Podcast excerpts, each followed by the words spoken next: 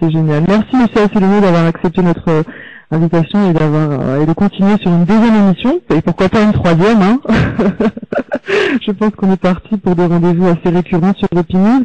Avant toute chose, avant de laisser là, je, vais laisser directement la parole aux internautes. Hein. je vais éviter de faire une interview euh, au départ. Je veux juste avoir votre réaction à chaud par rapport au meeting de Nicolas Sarkozy d'hier soir à Villepinte sur la négociation des accords de Schengen principalement sur, euh, sur l'immigration, juste pour avoir euh, votre, votre réaction euh, en début d'émission.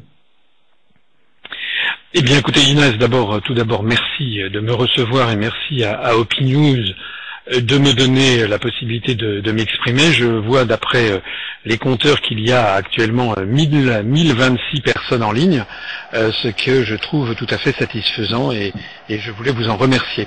Pour répondre à votre question sur Nicolas Sarkozy, je trouve que c'est absolument pathétique euh, puisque dans l'une de mes conférences que je présente qui s'appelle 10 raisons pour sortir de l'Union européenne, je rappelle que M. Sarkozy, dans le journal Le Monde du 18 janvier 2003, euh, c'est-à-dire il y a neuf ans, il y a, plus de neuf ans, euh, expliquait déjà qu'il fallait euh, revoir les accords de Schengen, que ça n'allait pas, etc., et que c'était urgent. Donc M. Sarkozy se paye la tête du monde, mais finalement il se paye la tête du monde comme se paye la tête des électeurs Madame Le Pen, M. Dupont-Aignan, M. Mélenchon, M. Bayrou, M. Hollande, bref, comme tous les responsables politiques se payent en fait la tête des électeurs français puisqu'ils sont tous tous, tous, en train d'expliquer que l'Europe marche pas très bien et qu'ils se font fort de la remettre sur ses pieds. Bien entendu, aucun de ces responsables politiques ne propose de sortir de l'Union européenne et aucun ne précise qu'il est impossible de modifier l'Europe au seul désiderata des Français puisqu'il faut obtenir l'accord unanime des 26 autres États. En d'autres termes, c'est l'illustration d'une façon euh, fabuleuse, si j'ose dire, euh, de la charte fondatrice de notre mouvement. J'invite tous les auditeurs euh, qui ne la connaissent pas à aller sur notre site internet, à la tirer en, PDF et à regarder ce qui est, écrit euh, en bas de la page 4 et en haut de la page 5 de cette charte fondatrice où c'est une description exacte de ce que nous constatons. pourtant, cette charte a été écrite il y a cinq ans eh bien, il n'y a pas une virgule à en changer. La description exacte qui est faite par cette charte, c'est ce que nous constatons en ce moment, c'est-à-dire que sur tout l'échiquier politique français, eh bien, euh, personne euh, n'est contre la construction européenne, euh, sauf moi et sauf l'UPR maintenant, mais sur les autres responsables, eh bien, tout le monde est pour la construction européenne dans son principe et contre la façon dont on constate qu'elle se déroule. Donc c'est une schizophrénie généralisée de la société française à laquelle euh, eh bien l'UPR euh, se flatte d'apporter enfin une solution sereine et de bon sens, c'est-à-dire que maintenant il faut arrêter les frais. Voilà. Alors c'est parce que justement M. Sarkozy est tenu par les puissances, par une oligarchie qui détient notamment les grands médias euh, et qu'il ne peut pas faire machine arrière, qu'il s'égare à son tour, comme tous les autres, dans des projets fumeux d'autres Europe, on va voir ce que l'on va voir. Bah, écoutez, on a vu depuis cinq ans, les Français maintenant euh, ont compris. Alors voilà, maintenant ils vont passer à autre chose. Et puis euh, malheureusement, il semble que tout soit fait pour que ce soit François Hollande qui soit qui soit le prochain président de la République. Bah, les, électeurs verront dans six mois ce qu'il en sera. en tout cas, pendant ce temps-là, l'UPR se développe très rapidement parce que nous avons à la fois les analyses euh, pertinentes et des propositions percutantes qui permettent de sortir de cette affaire. Merci Monsieur Asselineau pour cette introduction. Je vais, comme je vous ai promis, laisser tout de suite la parole aux questions de l'Internet hein, pour aller beaucoup plus vite. Euh, Mia, bonsoir moi. Vous êtes le premier à avoir rejoint le plateau. Bonsoir, vous avez l'honneur de commencer euh, à poser votre question, je vous en prie. Euh, bonsoir. Bon bah effectivement, euh, j'espère qu'on m'entend bien déjà. On vous entend très très bien. Bon, parfait. Monsieur Solino, bonsoir. Donc écoutez, tout comme vous, je suis content de voir effectivement qu'on dépasse les 1100 participants à ce forum. J'étais déjà là le 13 février dernier pour vous poser deux, trois questions, parce qu'en fait des questions, j'en ai un sacré paquet. Euh, donc, petite question déjà. Hum, donc la question de CB est très bonne, hein, ce que je vois ici sur le forum. Néanmoins, c'est pas la mienne. Euh, vous savez que rien n'est blanc, rien n'est tout noir dans la vie. Et donc, j'ai envie de jouer un petit peu la bouche du coche et vous demander de réagir sur deux points. La première, c'est que pensez-vous du MES Deuxième chose, c'est quel est l'intérêt de l'Union européenne? Est-ce qu'il y a au moins un intérêt, parce que quand on voit qu'il y a autant d'européistes dans notre pays, on peut s'interroger quand même sur forcément, comme je viens de vous dire, rien n'est blanc, rien n'est tout noir. Quel, est, quel peut être l'intérêt de l'Union européenne? Voilà. Bon, merci pour cette, cette double question. Donc, je vais essayer d'y répondre euh, précisément. Donc, d'abord sur le MES, c'est-à-dire le mécanisme européen de solidarité auquel vous faites allusion. Il s'agit, comme vous le savez, d'une structure euh, qui, euh, une espèce de structure sous forme de société qui a vocation à pouvoir subvenir en tant que de besoins aux besoins financiers des pays qui seraient affectés, comme la Grèce, par de nouveaux problèmes financiers. Alors évidemment, évidemment, l'Union populaire républicaine est contre, puisque nous proposons aux Français, depuis la création même de notre mouvement, de sortir de l'euro. Donc nous sommes évidemment contre ce MES, puisque euh, tout est tout est scandaleux, de A à Z dans cette affaire. D'abord, les sommes en jeu sont absolument colossales, de l'ordre de 146 milliards d'euros pour la France à terme, euh, c'est-à-dire des chiffres euh, qui dépassent l'entendement. C'est quelque chose de, de, de, de considérable. Ça reviendrait à peu près, 146 milliards d'euros, ça doit être à peu près le, le deuxième ou troisième budget de l'État. Euh, deuxièmement, euh, on demande à la France de mettre en cash tout de suite 16 milliards d'euros au cours des cinq prochaines années, ce qui représente des sommes tout à fait considérables. Je suis d'ailleurs absolument stupéfait de voir que lorsque j'ai présenté mon programme où je prévois la nationalisation euh, de quelques sociétés ou la renationalisation de certaines, euh, tout le monde, euh, les gens qui ont bien voulu s'intéresser à ce programme m'ont fait remarquer mais combien ça va coûter? Alors j'ai des réponses bien sûr à, cela. J'ai expliqué qu'en matière de, nationalisation, on n'est pas obligé de faire des nationalisations totales, on peut faire des nationalisations partielles, on peut faire même le système dit de la golden c'est-à-dire acheter une action et puis la loi confère à cette action un pouvoir de nomination des dirigeants. Euh, bref, euh, tout ceci pour dire que euh, peut, très bien avoir des coûts qui sont relativement limités, mais de toute façon il s'agit de rendre aux Français leur patrimoine public. Mais en revanche, les mêmes qui m'accusent là-dessus trouvent tout à fait bien que on puisse, dans le dos des Français, avancer des sommes aussi phénoménale que celle que je viens de dire, sans qu'il y ait de réflexion de fond dessus. J'ajoute que le MES, par ailleurs, euh, euh, prévoit que les dirigeants de cette structure euh, pourront appeler les fonds euh, en tant que de besoin, qu'on ne pourra pas les leur refuser, euh, que leur gestion sera quasiment bénéficiera d'un espèce de privilège juridique absolument exorbitant du droit commun, que leurs décisions seront subordonnées préalablement au Fonds monétaire international à Washington, ce qui est inimaginable quand vous réfléchissez que l'OFMI, la part dans le capital des États-Unis est prépondérante et donc rien ne peut y être décidé contre l'intérêt des États-Unis d'Amérique. Donc ça veut dire qu'il apparaît de plus en plus clairement que la zone euro est sous tutelle euh, américaine, comme je ne cesse de le dire depuis maintenant euh, plus de environ cinq ans que, j'ai créé euh, que j'ai créé l'UPR. Donc évidemment nous sommes contre le MES. Je voudrais quand même préciser un point qui me paraît important, c'est qu'il y a une espèce d'agitation sur Internet euh, contre le MES, euh, à laquelle, bien entendu, je, souscris, je comprends, mais j'ai l'impression qu'il y a des arrière-pensées chez certaines officines qui font cela, et qui voudraient en quelque sorte circonscrire la colère populaire qui est en train de monter à ce seul MES. Donc euh, là, le problème, c'est pas seulement le MES, le problème, c'est également le FESF qui précède, c'est-à-dire le Fonds européen de solidarité financière, actuellement sous l'empire duquel nous sommes actuellement. Le problème, c'est le problème beaucoup plus général de l'euro, puisque rien n'est rien n'est comment dirais-je n'est achevé sur l'affaire de l'euro. Rien rien ne va. Euh, euh, J'ai déjà eu l'occasion d'expliquer l'autre jour euh, à Robert Ménard sur Sud Radio que nous allions avoir des rebondissements venant d'Allemagne. Euh, je persiste et signe.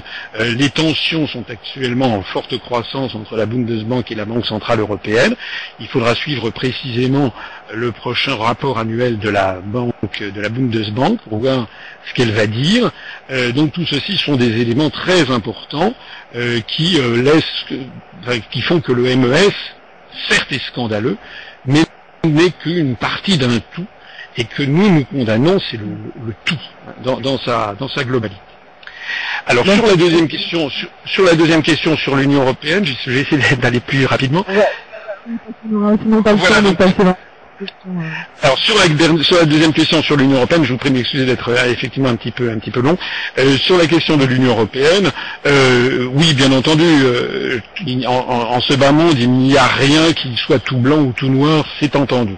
cela étant, l'Union européenne, je vous mets au défi, je mets au défi quiconque de me montrer ce qu'elle a apporté réellement aux populations européennes, euh, sachant que euh, lorsque nous serons sortis de l'Union européenne, eh bien toutes les coopérations internationales en matière industrielle continueront d'exister, par exemple Airbus ou Ariane qui n'ont strictement rien à voir avec la construction européenne, euh, mais également toutes les alliances capitalistiques qui ont pu avoir lieu. Renault a racheté Nissan, c'est un exemple que je cite souvent, pour mieux lutter contre l'amant Volkswagen, ou bien le chinois TCL a racheté Thomson pour, et Thomson s'est laissé racheter pour mieux lutter contre l'allemand Siemens, etc., etc., etc. Tout ceci ne sera en aucun cas affecté euh, par notre sortie de l'Union européenne. Et puis par ailleurs, une fois que nous serons sortis de l'Union européenne, ben, nous, ne, nous enfermerons pas dans une cave à double tour. Euh, nous serons toujours membres permanents euh, du Conseil de sécurité des Nations Unies, et beaucoup plus sûrement d'ailleurs que si euh, nous, nous, nous, restons dans l'Union européenne, puisque l'objectif des européistes à terme est de nous piquer, de nous voler euh, ce siège permanent qui fait de nous encore une grande puissance et que les États-Unis euh, voient avec beaucoup de, euh, comment dirais-je, de réticence, que les États-Unis en fait veulent nous retirer parce qu'ils ont encore à l'esprit l'expérience cuisante de l'affaire de la guerre en Irak en 2003 où la France s'est opposée à eux du fait de son statut de grande puissance au Conseil de sécurité des Nations Unies. Voilà, j'ajoute que lorsque nous serons sortis de l'Union européenne, eh bien donc nous serons dans, tout un réseau international, et y compris même en Europe, euh, j'insiste sur l'existence du Conseil de l'Europe, qui est une espèce de petite ONU régionale, si j'ose dire, dans laquelle se trouvent tous les pays de l'Europe, du continent européen, y compris l'Islande, la Norvège, la Suisse, la Russie, l'Ukraine, la Moldavie, etc. Donc tous ces pays qui ne sont pas encore ou pas ou qui ne veulent pas entrer dans l'Union européenne. Il n'y a qu'un seul, qu'une seule exception pour l'instant, c'est la Biélorussie qui, qui n'en fait pas partie. Voilà. Donc le fait de sortir de l'Union européenne, je m'interroge franchement sur les, euh, les, les, inconvénients que cela pourrait avoir. Je n'y vois personnellement que des, que des avantages. Alors évidemment, on va me dire oui, mais si nous sortons euh, de l'euro, eh bien, il faudra euh, faire des conversions de change quand on ira en Italie. Bon bah oui, mais écoutez, tout ça, ce sont, c'est vraiment un, un, un détail. Euh, lorsque vous allez aux États-Unis, au Japon, euh, en Tunisie ou au Royaume-Uni, vous, faites comme tout le monde, euh, c'est-à-dire que vous, vous partez avec une carte de crédit que vous mettez dans un distributeur de billets et puis vous sortez des billets au fur et à mesure. Donc en fait, ces opérations de change dans le monde contemporain sont devenues extrêmement, extrêmement faciles. Ça n'est pas un argument en tout cas pour rester dans cette prison des peuples qu'est l'Union européenne et qui apparaît comme telle de plus en plus clairement aux yeux des populations. Merci, monsieur On va passer à la, question suivante. Alors, Darwin, je vous laisse la parole. Bonsoir, Darwin, bienvenue. Bonsoir, euh, merci de donner la parole. Moi, je me posais la question de savoir si euh, le fait de sortir de l'Union Européenne ne risque pas de nous mettre à dos euh, tous les autres pays encore partisans de l'Empire euro-atlantique. Mm enfin, alors c'est c'est une question qui m'est posée de temps en temps. Je suis personnellement convaincu du contraire. Je rappelle que lorsque les Français ont voté euh, non à 55% euh, en 2005, euh, trois jours après, les Néerlandais ont voté non à 62% à la Constitution européenne, au référendum qui était organisé aux Pays-Bas comme en France. Ce qui signifie que la France avait eu un rôle d'entraîneur, un rôle de défricheur, un rôle de pionnier. Et, je vous savez peut-être pour ceux d'entre vous qui me connaissent que je suis quelqu'un qui aime l'histoire de France, qui aime l'histoire tout court d'ailleurs, pas seulement l'histoire de France, mais j'aime particulièrement l'histoire de mon pays. Et il faut toujours regarder l'histoire parce que c'est d'abord intéressant, bien entendu, pour comprendre les événements, mais c'est également intéressant pour comprendre ce qui peut arriver, puisque, comme le dit le proverbe, l'histoire ne se répète jamais, mais elle bégaye tout le temps c'est-à-dire qu'elle ne se répète jamais à l'identique, mais il y a des grandes constantes euh, qui, euh, qui reviennent. Donc, euh, il se trouve que dans notre histoire, eh très souvent, surtout depuis deux, deux, siècles et demi, la France a été le précurseur, et dans l'une de mes conférences, je conclus l'une de mes conférences en montrant une médaille frappée en 1848, dont le revers porte cette mention que je trouve magnifique, la France donne l'exemple aux, aux, nations. Donc, si, si j'ai la conviction euh, profonde que lorsque les Français seront sortis de l'Union européenne, eh bien loin d'avoir euh, des mesures de rétorsion des autres peuples, nous aurons au contraire un phénomène de libération généralisée qui se produira, comme la France a apporté euh, la libération en 1789-1792, en 1848, ou bien en 1918, ou bien en 1944. Eh bien à chaque fois la France a eu un rôle de précurseur et de et de et de pionnier euh, je suis, vous savez que la situation n'est pas, la situation est mauvaise dans les autres pays d'Europe, euh, qu'il y a une très forte majorité de la population qui est de plus en plus hostile à cette Europe en cours de, à cette espèce de prison des peuples, comme je le disais tout à l'heure, en cours d'installation.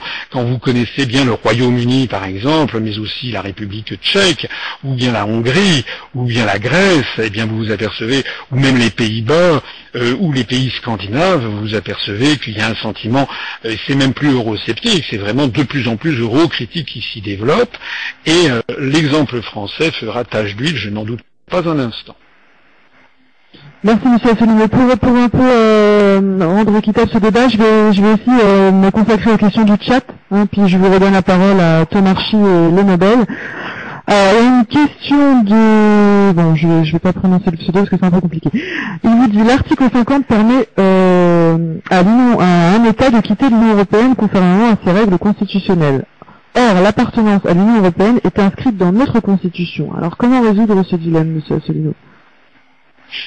Oui, c'est vrai que c'est inscrit dans le titre 15 de la Constitution, ça a été d'ailleurs inscrit dans le dos du peuple français, euh, puisque cette Constitution a été euh, euh, salie, trahie, manipulée, défigurée depuis 1958 d'une façon assez extraordinaire et tout particulièrement au cours des dix dernières années. Donc il est exact, la question est juste qu'il y a un titre 15 qui précise que la République française fait partie de l'Union européenne. Mais euh, dans le programme que j'ai euh, présenté, et je renvoie ici euh, les, auditeurs à ce programme qui est en ligne sous format PDF.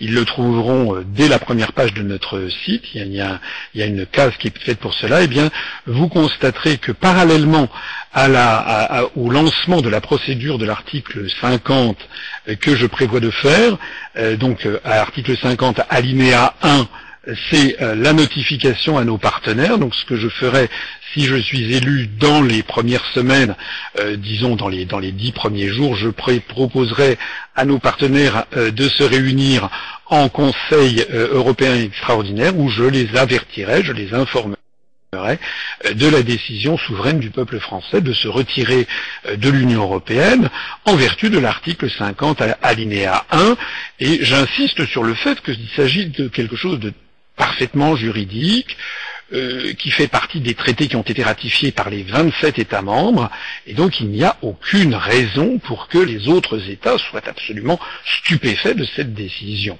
En revanche, les autres États auraient de quoi être scandalisés si, euh, comme le propose un certain nombre de, des pseudo-responsables dont j'ai parlé tout à l'heure, je dis pseudo-responsables parce que je pense profondément que ce sont des irresponsables, euh, si d'aventure on commençait à vouloir euh, piétiner les traités, bafouer les traités, sortir de l'euro en restant dans l'UE, etc., etc., toutes choses qui n'existent pas. Alors, ça c'est l'article 50 alinéa 1, et en vertu de l'article 50 alinéa 2, à ce moment-là, on entame une procédure de négociation qui doit s'échelonner pour plusieurs mois avec les, partenaires de l'Union, avec une date butoir, un délai butoir qui est de deux ans, c'est-à-dire que si on n'a pas trouvé de procédure de sortie au cours des deux ans, à ce moment-là, euh, on en sort de plein droit. Et euh, votre auditeur et les auditeurs pourront regarder dans le programme que je prévois en parallèle euh, une grande réforme constitutionnelle, et notamment dans cette réforme constitutionnelle, il y aura la suppression pure et simple de, du titre 15 qui prévoit que la France fait partie de l'Union européenne. D'ailleurs, ce titre 15 est, assez scandaleux parce que euh, les premiers articles de notre Constitution euh, prévoient que la France est, fondée sur les principes de souveraineté nationale, que la République française obéit aux principes de souveraineté nationale. L'article 5 de notre Constitution indique que le président de la République est le garant de l'indépendance nationale. Alors comment peut-on avoir un article 5 qui soit le garant, qui est le garant euh, ou qui précise que le président de la République est le garant de l'indépendance nationale et un titre 15 euh, plus loin dans la, dans la même constitution qui précise que la République française fait partie de, de l'Union européenne qui justement piétine notre indépendance nationale. On voit que tout ça c'est une constitution qui a été rafistolée, euh, qui a été salie et galvaudée notamment euh, par la présidence Sarkozy qui donc a procédé à cet ajout du titre 15. On voit d'ailleurs au passage que le Conseil constitutionnel n'a pas du tout joué son rôle d'arbitre et, rôle euh, juridique, puisque comme je ne le cesse de le dire, tous les contre-pouvoirs en France, en fait, ont fait court-circuit, et vous le savez, pour ceux d'entre vous qui ont déjà vu mon programme, je propose une réforme profonde également du Conseil constitutionnel pour le transformer en une cour constitutionnelle qui sera uniquement, euh, euh, comment dirais-je, euh, peuplé de magistrats professionnels qui auront pour tâche de faire respecter le droit et des spécialistes de droit constitutionnel. Voilà. J'espère avoir fait une réponse exhaustive à votre à, cet internaute qui est, qui est, que je félicite parce qu'il a raison de se préoccuper des questions juridiques, puisque c'est très important, mais donc je l'ai prévu et nous ferons en parallèle le toilettage, le nettoyage de la Constitution pour rendre compatible avec notre sortie de l'Union européenne. Merci Monsieur Asselineau. Alors une autre question du chat, après je laisse la parole à Thomas et à Monique qui vient de nous rejoindre. Euh, on vous dit ce qui me permet aussi de rebondir sur une autre question du début. Monsieur Asselineau, nous sommes préparés au fait que vous n'aurez peut-être pas les 500 parrainages. Qu'avez-vous avez-vous préparé cette hypothèse? Et je reprends une question de CB tout au début de, de l'émission qui vous disait, en cas de non-obtention des 500 signatures, quelle sera la stratégie de l'UPR pour se faire entendre? Alors d'abord, je vous remercie de poser ces questions qui effectivement préoccupent euh, vos auditeurs, préoccupent de plus en plus de monde, puisque j'en profite au passage pour souligner que notre mouvement, que l'UPR, connaît une croissance euh, phénoménale depuis maintenant quelques quelques mois et, qui s'accélère depuis quelques semaines. Je suis... On le voit voilà, je suis, je suis, vous savez, j'ai un certain nombre de, de défauts et de qualités comme tout un chacun, mais euh, il y a un défaut que je n'ai pas, c'est que je ne suis pas un menteur. Je suis quelqu'un qui, euh, euh, par principe, par, par, par, nature, je suis quelqu'un de droit et de franc. Donc lorsque je vous dis que nous avons actuellement 1327 ou 1330 adhérents à l'UPR, c'est vrai. Je ne suis pas comme ces mouvements qui vous annoncent 10 000, 15 000 adhérents et qui en fait en ont 5 ou 7 ou 10 fois moins. Donc moi je dis la vérité. Actuellement nous avons environ 12 à 15 adhésions par jour. Et ça c'est beaucoup, c'est vraiment beaucoup. On le voit d'ailleurs aux inscriptions sur notre page Facebook, on le voit également aux messages Twitter, on le voit à la fréquentation de notre site, on le voit également au degré de recherche sur mon patronyme, Asselino sur Google, qui connaît une croissance exponentielle. On le voit également sur le nombre de visionnages des vidéos qui sont en ligne. Tout ceci stupéfie même les journalistes. Un certain nombre d'entre eux euh, s'en sont ouverts à moi. Alors, euh, ça c'est le premier point. Le deuxième point, c'est que nous avons un risque réel, sérieux et imminent de ne pas avoir les 500 parrainages. Euh, actuellement, nous nous battons avec l'énergie du désespoir, si j'ose dire, mais je parle sous le contrôle des centaines. Euh, nous avons plus de 220 euh, adhérents et sympathisants qui cherchent des signatures et des parrainages depuis maintenant le mois de novembre dernier.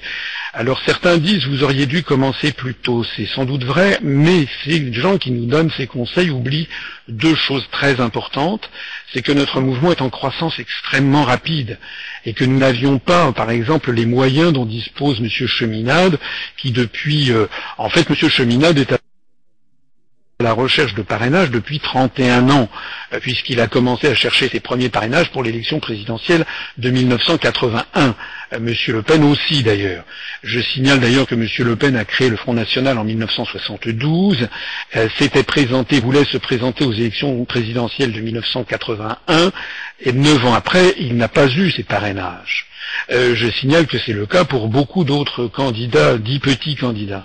Donc nous, nous avons un, mouvement que j'ai créé il y, a, moins de cinq ans et qui s'est développé, qui a végété pendant les deux, trois premières années parce que ce que je disais, eh bien, n'embrayait pas sur l'opinion publique. Je, le mesurais, j'en étais triste, mais vous savez, euh, c'est écrit euh, dans la Bible, hein, Vox clamans in deserto, la voix, la voix dans le désert. Eh bien, ça ne passait pas quand j'expliquais il y a cinq ans à mes compatriotes que la construction européenne était à nous mener directement vers la dictature, la guerre et l'appauvrissement, les gens ne me croyaient pas. Et puis, les événements progressivement se sont chargés de confirmer euh, les analyses que je faisais, et donc nous avons un mouvement qui grimpe à toute allure, comme je vous le disais, mais c'est tout à fait nouveau. Et donc, il y a encore d'ailleurs quelques mois, euh, à l'été dernier, j'étais pas du tout certain de faire acte de candidature à la présidence de la République. J'y ai été un peu poussé par les événements, par le nombre croissant de gens qui arrivent. Et naturellement, nous avons une crise de croissance. Nous ne sommes peut-être pas euh, parfaitement organisés. Nous, euh, nous, sommes encore, nous avons des, comment dirais-je, beaucoup d'inexpérience dans ce genre de choses. Et puis, nous nous heurtons à un problème, un problème colossal, qui est ce problème des parrainages. Donc, ceux qui sont sur le terrain se rendent compte qu'il faut parfois faire 200 appels téléphoniques pour avoir droit à un ou à deux rendez-vous, et au bout du compte, le parrainage devient très très difficile à obtenir. Alors j'ajoute quelque chose. Combien de parrainages, monsieur Asselineau? Vous en êtes à combien? J'en profite pour faire euh, passer une remarque d'un internaute qui vous, qui vous disait tout à l'heure, euh, il, a, il, a, envoyé une demande, une demande d'aide, il veut vous aider à récolter vos, vos parrainages et vous envoie un mail sur le site, il a pas eu de réponse. Euh, donc euh, il y a des gens qui veulent nous aider et ils sont nombreux et, Alors d'abord, ben, je, je, oui, il peut toujours trouver, peut toujours trouver bien sûr des, des, des personnes qui, euh, qui, qui ont été euh, qui ont téléphoné ou qui ont envoyé un mail et puis comme on reçoit des dizaines et des dizaines et des dizaines de courriels par jour, il est possible que les responsables de cette opération, qui sont tous des bénévoles, hein, J'insiste là-dessus, ils sont tous des bénévoles, c'est tous la première fois qu'ils le font, il est possible que ça soit que ce soit perdu en route, ça peut arriver. Hein. Il y a des ratés euh, comme comme partout, ça peut arriver. Ce que je sais, c'est qu'il y a beaucoup de nos adhérents et sympathisants qui recherchent des parrainages, qui ont des grandes difficultés, et j'ajoute qu'ils en ont malheureusement de plus en plus. Il y a un phénomène euh, tragique qui, qui, qui, qui s'est produit en ce moment, c'est que nous avions des parrainages qui sont en train de tomber les uns après les autres. Pourquoi? Ben Parce que nous avions obtenu des, des promesses de parrainage en novembre, en décembre, en janvier, euh, et puis euh, et puis et puis et eh bien les, les maires euh, ont regardé la télé, ils ont regardé TF1, France 2, France 3, ils ont écouté France mmh. Inter, ils ont écouté toutes les télés, etc. Ils ont lu les journaux, Le Figaro, Le Monde, ils ont vu les sondages, et jamais, jamais, jamais, jamais, il était question d'Asselineau. Donc nous avons un certain nombre de cas, malheureusement, de maires qui, ne, ben, qui ont dit, ben non, finalement, euh, comme vous avez un candidat fantôme, il y a même un article dans le Parisien libéré euh, qui m'a traité de candidat fantôme, eh bien comme vous avez un candidat qui ne se présente pas, on a donné notre notre parrainage à quelqu'un d'autre. Voilà. Alors, euh, non, je veux dire, j'insiste là-dessus parce que c'est, j'insiste là-dessus parce que le, le, comment dirais-je, la responsabilité des, des grands médias euh, est colossale en la matière. La responsabilité des grands médias est colossale en la matière.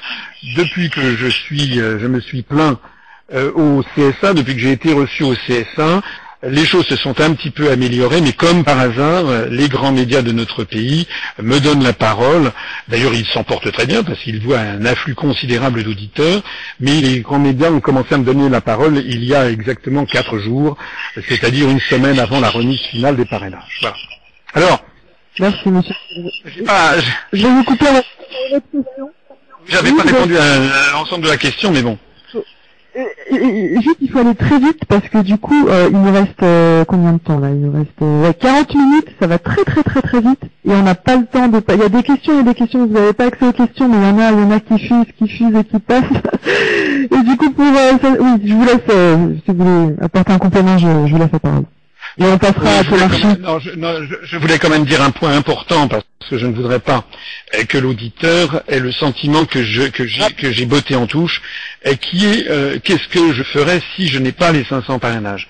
Bon, d'abord, si j'ai les 500 parrainages, je crois qu'il va falloir que tout le monde s'accroche euh, à mettre ses ceintures parce que je pense qu'on va avoir une croissance fulgurante. Je pense qu'on peut réellement bouleverser cette élection. C'est la raison pour laquelle, s'il y a parmi, parmi les auditeurs des gens qui sont, soit sont des maires, soit ont dans leur entourage immédiat ou lointain des maires qu'ils connaissent, je leur lance vraiment un appel solennel.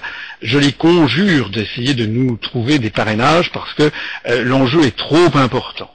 Je suis convaincu que si je peux être candidat, je peux bouleverser les équations politiques de ce pays. Maintenant.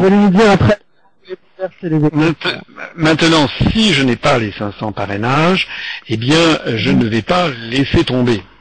Euh, je vais continuer d'abord ce que je fais depuis cinq ans, c'est-à-dire je vais continuer à parcourir la France et à expliquer à mes compatriotes ce qui se passe et comment les autres les roulent dans la farine, hein, comment ceux qui auront eu les 500 parrainages les roulent dans la farine.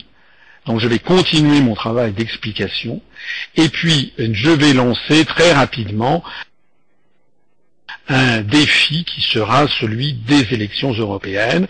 Je l'ai déjà dit, je vais transformer les élections européennes de 2014. 2014, c'est très vite, c'est dans deux ans. Je vais les transformer en un référendum pour la sortie de l'Union européenne. J'aurai l'occasion de m'exprimer là-dessus. En tout cas, cette euh, campagne que nous mènerons permettra de démasquer non seulement les européistes, mais également l'opposition de complaisance des pseudo-souverainistes, des pseudo-européistes, de tous ces gens qui sont euh, contre ci, contre ça, mais qui veulent rester euh, dans l'Union européenne. Donc ne croyez surtout pas que vous en avez fini avec l'UPR. J'adresse ça à nos adversaires parce que j'ai vu il y a des, certains des adversaires comme ils voient qu'on grimpe très très vite. Alors le dernier slogan qui vient de sortir contre nous, c'est de dire oh oui mais c'est un coup d'épée dans l'eau et puis après les élections on n'en parlera plus. Non non non non non non. On va continuer à parler de l'UPR de plus en plus d'ailleurs parce que les événements vont nous servir. Voilà. Et donc actuellement nous montons en flèche et je prends avec vous le pari que nous sommes actuellement 1300. Eh bien j'espère que nous serons au moins le double à la fin de cette année et que nous serons peut-être 5000 ou voire 10 000 adhérents à la fin de 2013 pour euh, embrayer sur les européennes de 2014 où nous ferons, je l'espère, un score mémorable à la fois en France et à l'international. Merci, monsieur Asselineau. Thomas merci pour votre patience. À vous la parole. Comarchi Vous m'entendez? Bonjour Comarchi, oui, on vous entend bien, oui. Très bien, je voulais poser euh, ou de, me demander une, euh, un avis sur euh, un candidat non médiatisé, pour ne pas dire un petit candidat, qui est monsieur François euh, Amorich, du mouvement mhm. clérocrate, qui qui est un autre candidat dénonçant la perte de démocratie et euh, prenant un retour de la, souveraineté euh, du peuple, notamment sur le modèle démocratique de, la Grèce antique. Alors, qui, sont très proches d'ailleurs des, thèses et des, écrits de, Étienne Chouard, voilà, sur sur une démocratie plus plus participative, plus directe. je voulais avoir votre avis, voilà, sur sur ces euh, voilà, sur, ce, système euh, démocratique. Alors, il me semble que Monsieur François Amorich a, eu euh, et a déposé hier ou avant-hier ses, 500 parrainages et donc, a priori, sauf preuve du contraire, fera partie du débat présidentiel. Je précise que François Amorich est un, candidat qui a été aussi, comme vous, très très peu médiatisé. Donc, comment est-ce qu'il a réussi à obtenir ces 500 parrainages c'est quoi le secret? Écoutez, on verra bien. Je n'ai pas de, je ne, à vrai dire, je ne connais pas Monsieur Amanrich. J'ai vu effectivement qu'il annonçait qu'il avait les 500 parrainages, ben écoutez, nous verrons, que, que puis-je vous dire. Ce que je sais en tout cas, c'est que nous, nous avons, et, Dieu sait si nous avons des, adhérents et des sympathisants qui en cherchent des parrainages depuis des semaines et des semaines, et c'est extrêmement difficile. J'observe d'ailleurs qu'un certain nombre de grands responsables ont jeté le gant au cours des semaines écoulées, et, et que d'autres se plaignent de ne pas en avoir. Alors, moi, j'attends de, de, voir effectivement si M. Amanrich a, a ses 500 parrainages.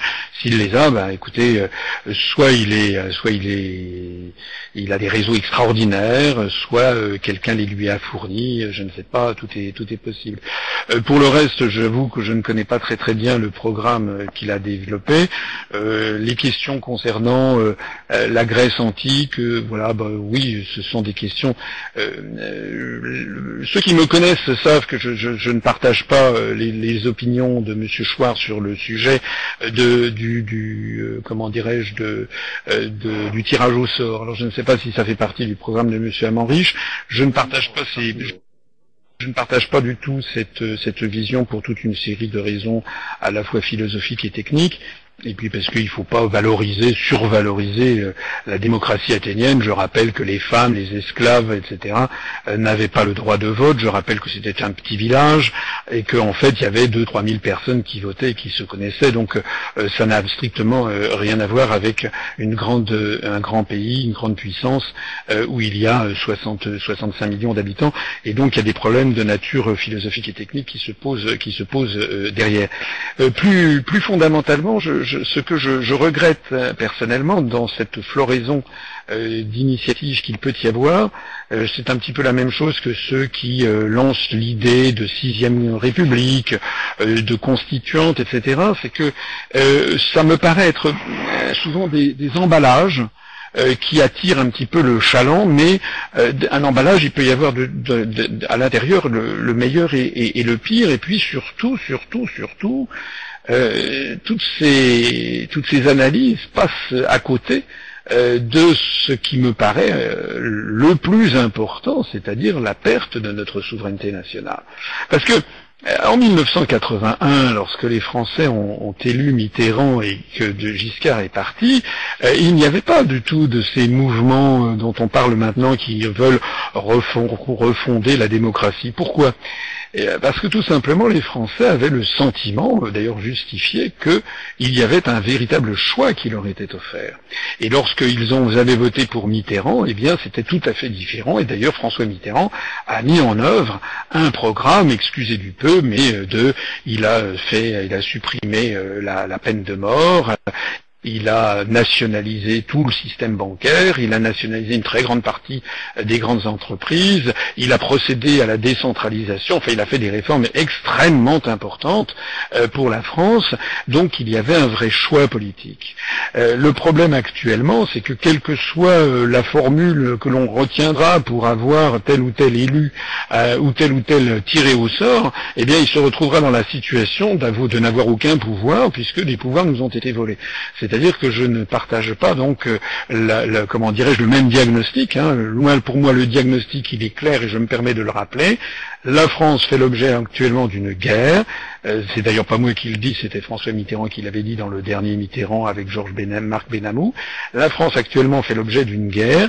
Elle est l'objet elle fait la, elle est dans un, dans une, dans un glacis géopolitique dominé par les États-Unis d'Amérique qui s'appelle de façon perfide construction européenne. Dans le cadre de ce géopolitique, elle a perdu tous les attributs de sa souveraineté ou peu s'en faut, c'est-à-dire elle n'a plus la maîtrise de sa monnaie, de son budget, de ses taux d'intérêt, de sa diplomatie, de ses choix économiques, de ses choix sociaux, etc., même de ses choix en matière de services publics, et euh, elle va faire l'objet maintenant du pillage de son patrimoine public, comme c'est le cas en Grèce et comme c'est bien, c'est bien parti en Italie. Donc, à mon avis, il y a une urgence à bien comprendre ce système et à se mobiliser pour, pour en sortir. Merci Monsieur Asselineau. Euh, je, tiens à préciser, hein, nous recevons prochainement déjà demain euh, Étienne Chouard pour euh, une trilogie. Hein. on aura trois mardis à suivre avec Étienne Chouard de 20h à minuit sur le live 2.opinus.com et nous recevrons aussi François Amanrich le 2 avril. Donc voilà, vous aurez l'occasion de, de, de, débattre aussi avec eux. Alors on passe à la question de Malik et puis après j'alternerai avec une question du chat. Merci Thomas pour votre question. Bonsoir Malik. Oui, bonsoir, vous m'entendez? Allô bien. Vous m'entendez oui. oui. Très bien. Bonsoir Monsieur Très bien, oui. Euh, voilà, moi j'ai une question pour vous. Donc moi je discute avec euh, mon entourage et c'est vrai que les gens ils sont conscients que, bah, que ça va mal. Et dès qu'on parle de sortir de l'Union européenne, euh, ça fait très peur, on se dit que ça va être l'apocalypse, qu'on va pas s'en sortir, qu'on est dans un monde globalisé, qu'il y a des grandes puissances. Et donc moi j'aimerais bien savoir comment d'une les rassurer, comment euh, voilà, quelles seront les quatre quatre cinq premières décisions que vous prendrez justement pour rendre crédible votre discours parce que l'analyse est très, juste. Et euh, justement parce que je vais avoir aussi je vais participer à un, entretien politique donc euh, à Londres, parce que je suis basé à Londres. J'aimerais bien avoir un argumentaire de 5 minutes pour me montrer convaincant et pour faire la, promotion de votre votre parti et votre discours. Voilà. À Londres. Il fallait demander 5 minutes, il fallait demander l'adresse d'avoir 5 minutes. Écoutez, je vais, je vais redire un petit peu euh, la même chose que, que, ce que je disais euh, tout à l'heure, et en le précisant, euh, nous avons affaire à une guerre de soumission de, de la France dans un glacis géopolitique, et cette guerre nous est menée par les médias. Euh, nous ne sommes plus dans les guerres traditionnelles, du moins dans les grands pays développés. Euh, je ne parle pas de la périphérie des empires, je ne parle pas de ce qui se passe en Libye euh, ou des atrocités qui se passent en Afghanistan par exemple, mais nous sommes dans les pays développés dans une guerre où les armes c'est d'abord et avant tout les médias et où les cibles c'est le cerveau des gens. Donc, euh, il faut bien voir que les Français baignent dans une espèce de lavage de cerveau absolument continuel qui leur explique bah, ce que vous venez de me dire, c'est-à-dire que sans l'Europe, ce serait l'apocalypse. Alors, euh, la chose, c'est très difficile de lutter contre, puisque euh, moi, j'ai eu droit à quelques miettes à la télévision depuis quelques jours. Enfin, à la télévision, j'ai eu droit à 5 minutes sur iTélé, 5 minutes et 29 secondes sur iTélé, alors que les européistes plastronnent pendant des centaines d'heures depuis, euh, depuis 30 ans. Donc c'est évidemment très difficile de, de, lutter contre cela. Il faut donc euh, progressivement faire réfléchir les gens euh, sur des, arguments, des comparaisons qui peuvent leur paraître éclairantes. Par exemple, leur montrer que la construction européenne n'est imitée nulle part ailleurs dans le monde. Il y a bien sûr des regroupements, euh, des espèces de, zones douanières. Euh, on va me parler de l'ALENA ou du Mercosur, ou bien on va me parler de l'ASEAN en Asie, l'ALENA et le Mercosur dans les Amériques mais euh, il n'y a nulle part ailleurs au monde un système qui, avec par exemple, on n'imagine pas une, une commission de Tegucigalpa euh, ou de San José de Costa Rica qui, comme la commission de Bruxelles, donnerait des instructions et fixerait la politique de tout un continent et, exigerait des États-Unis, par exemple, la libre circulation au nord du, Rio Grande. Ça n'existe pas. Donc déjà, c'est un premier point que les Français devraient se mettre dans la tête. C'est pourquoi est-ce que ce qu'on prétend être la clé de l'avenir n'est pas limitée dans le reste, du monde. Il y a une deuxième chose, c'est également de, regarder nos, voisins. Euh, qui, euh, en Europe, se portent le mieux, c'est la Suisse et la Norvège. Alors c'est fâcheux parce que la Suisse et la Norvège sont justement les deux pays qui ne sont pas dans l'Union européenne. Alors quand je donne cet argument, les européistes me disent Ah mais oui, mais on ne peut pas comparer. Ah, pourquoi est-ce qu'on ne peut pas comparer Parce que la Suisse, elle aurait des banques, et parce que la Norvège, elle aurait du pétrole. Bon, euh, très bien. Enfin, on pourrait, on peut trouver toujours des arguments. Alors après ça, je dis oui, mais au sein même de l'Europe, quels sont ceux qui se portent le mieux? C'est la Suède, le Danemark, et qui ne sont pas dans l'euro. Alors là, on me dit ah mais oui, on ne peut pas comparer. Euh, parce que ce sont des pays scandinaves ou parce que la Suède a un très grand pourcentage de son PIB qui est fait avec le commerce extérieur, etc. Alors, euh, on ne peut donc jamais comparer. C'est ça qui est embêtant avec les européistes, c'est que euh, leur, ils font des promesses que l'on ne peut jamais contredire, puisque les faits les contredisent, mais il paraît qu'on n'a jamais le droit de les comparer. Ce que j'observe, c'est que en 2003, les européistes avaient annoncé aux Suédois que si jamais ils refusaient d'entrer dans l'euro, ce serait l'apocalypse. Je renvoie ici euh, à la conférence qui est en ligne sur notre site, qui s'appelle Faut-il avoir peur de sortir de l'euro?